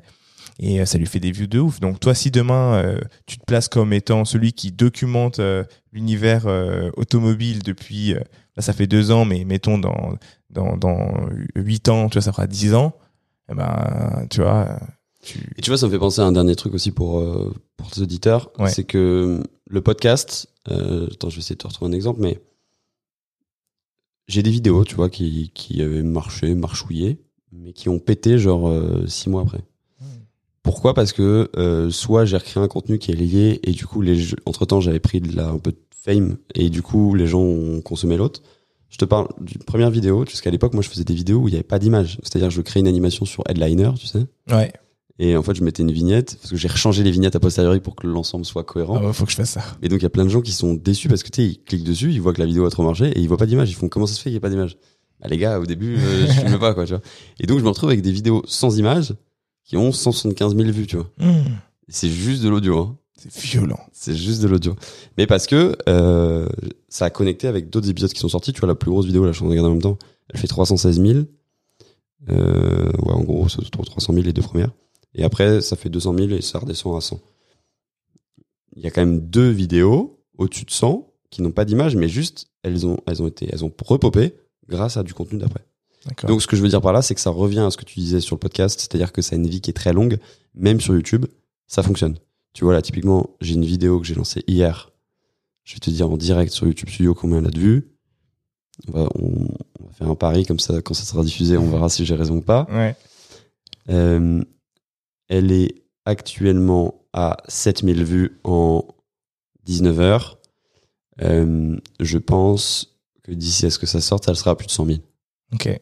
En fait, c'est des progressions qui sont très C'est quoi, quoi le nom du de l'épisode? L'épisode s'appelle, c'est Serge Nuc, euh, c'est le chevalier du Groland. Ok. Chevalier du Groland, on ira checker à ce moment-là. Voilà, on, on verra si j'ai raison ou pas, mais je pense. Je ferai une intro de, dessus. Voilà, vache, si je me suis trompé, c'est drôle. Yann, c'était vraiment un plaisir de te recevoir sur le podcast. Merci beaucoup, Bakang. C'était, c'était un plaisir partagé. C'est la première fois que, que je faisais un vrai podcast Ok. en tant qu'invité. Et tu vois, j'en ai refusé beaucoup. Ouais. Et là, je sais pas, j'ai trouvé ça cool. Et puis même, je connaissais ce que tu faisais, donc euh, ce, que vous faisiez- faites avec ton frère. Bah, euh, franch- franchement, euh, c'était un plaisir. En tout cas, c'était une vraie conversation. Pour tous ceux qui nous écoutent, j'espère vraiment que, que vous avez pris des notes. Je pense qu'il y a vraiment des trucs qui, sont- super intéressants, pas mal de pistes. Et j'espère que ça vous a réconforté dans l'idée de, de vous lancer dans, dans le podcast, même si c'est en hobby au début. Je pense que le podcast a vraiment de beaux jours devant lui, que ce soit en audio ou en vidéo. Euh, parce que je pense vraiment que la vidéo c'est important, mais ne vous brûlez pas. Euh, c'est pas grave si les trois premiers épisodes, quatre premiers épisodes sont sont en, audio. Après, si vous avez un téléphone portable, vous n'avez pas d'excuse, vous pouvez faire de la vidéo en vrai. Euh, donc euh, donc voilà. Euh, vous pouvez nous retrouver sur euh, YouTube, euh, TikTok, Instagram et surtout sur toutes les bonnes plateformes audio, donc euh, Spotify, euh, Apple Podcast, Co. Où est-ce qu'on peut te retrouver? Écoute, c'est vrai pareil. Euh, sur tous les réseaux euh, streaming. Moi, je dis streaming maintenant, tu vois, mais Apple Podcast, Spotify, Deezer. On est très présent sur Instagram, donc dans la boîte à gants. TikTok aussi. Tu vois, je crois que tu dois faire 20, presque 30 000 sur Insta et presque 50 sur, euh, sur TikTok. Euh, YouTube. Vous faites de la sponsor ou pas du tout? Sur TikTok? Ouais. Pas encore. Pas encore. pas encore, mais on commence à avoir des propositions. Ok. Je vais voir. Moi, moi je, suis, je suis du genre un peu lent là-dessus, si tu veux. Ok. Et après, quand j'ai vraiment décidé, j'y vais à fond. Mais euh, je veux vraiment comprendre tous les tenants et les aboutissants pour être sûr de, encore une fois, que ça respecte la valeur pour mes auditeurs, tu vois. Donc, euh. Ah non, je parlais de la sponsor, du genre euh, de l'ad. Vous faites de l'ad Ah non, pas du tout. Pas du tout. Que de l'arga. On fait que de l'orga. Et d'ailleurs, les marques, c'est un vrai sujet. À chaque fois, pensent qu'on fait de l'ad. Et en Ouais. fait, les gars, non. C'est archi Et- important. Et euh, ils disent, mais c'est pas possible que vous ayez des stats comme ça. Bah, si, les gars. Ouais. Il va falloir vous poser des questions sur vos formats à vous. Ouais, c'est ça. Mais non, non, en fait, là, pour dernière petite aparté, sur, si vous voulez faire de l'ad sur TikTok, ça coûte pas cher. En revanche, faire de l'ad sur Instagram pour du réel, ça coûte une fortune. Donc, euh, pas le bon deal en plus. Ok. Mais euh, non, si je peux laisser un dernier petit mot, genre juste faites un truc qui vous fait kiffer. Mais kiffer, kiffer. Si, si vous kiffez plus, posez-vous bonnes questions. Mais euh, juste kiffer et vous en tirez que du bon, quoi. Ça va être beaucoup de taf, beaucoup plus que vous l'imaginez. Parce que le podcast, ça s'invente pas. Mais si vous kiffez, euh, vous allez surmonter toutes les... On en a déjà parlé, mais les montages que vous allez effacer au dernier moment, euh, les problèmes d'enregistrement, toutes les galères, parce que ça, on en a pas parlé, mais c'est ça aussi la réalité du truc. C'est vrai, ça fait partie du truc. Mais Bon, si tu kiffes, euh, tout ça, c'est oublié. voilà. C'est des souvenirs. Prenez un, un- un- un- un sujet qui vous passionne et et pour en vivre, je pense qu'il faut quand même avoir cette réflexion parce que souvent les créatifs, euh, on a du mal à voir la partie business. Euh, donc euh, sachez que dans chaque corps de métier, il y a vraiment, il y a forcément une façon pour vous de monétiser. Et vo- votre audience vous en voudra pas en fait, elle sera heureuse d'acheter votre contenu parce que votre contenu apporte de la valeur. Et, et c'est quelque chose qu'il faut vraiment pas oublier. Donc ils, ils sont là pour ça. Après, il y a différentes façons de monétiser, comme on l'a déjà dit. Vous pouvez monétiser euh, par votre audience ou par des partenaires. Euh, ou vous pouvez faire les deux aussi. Donc, euh, donc voilà.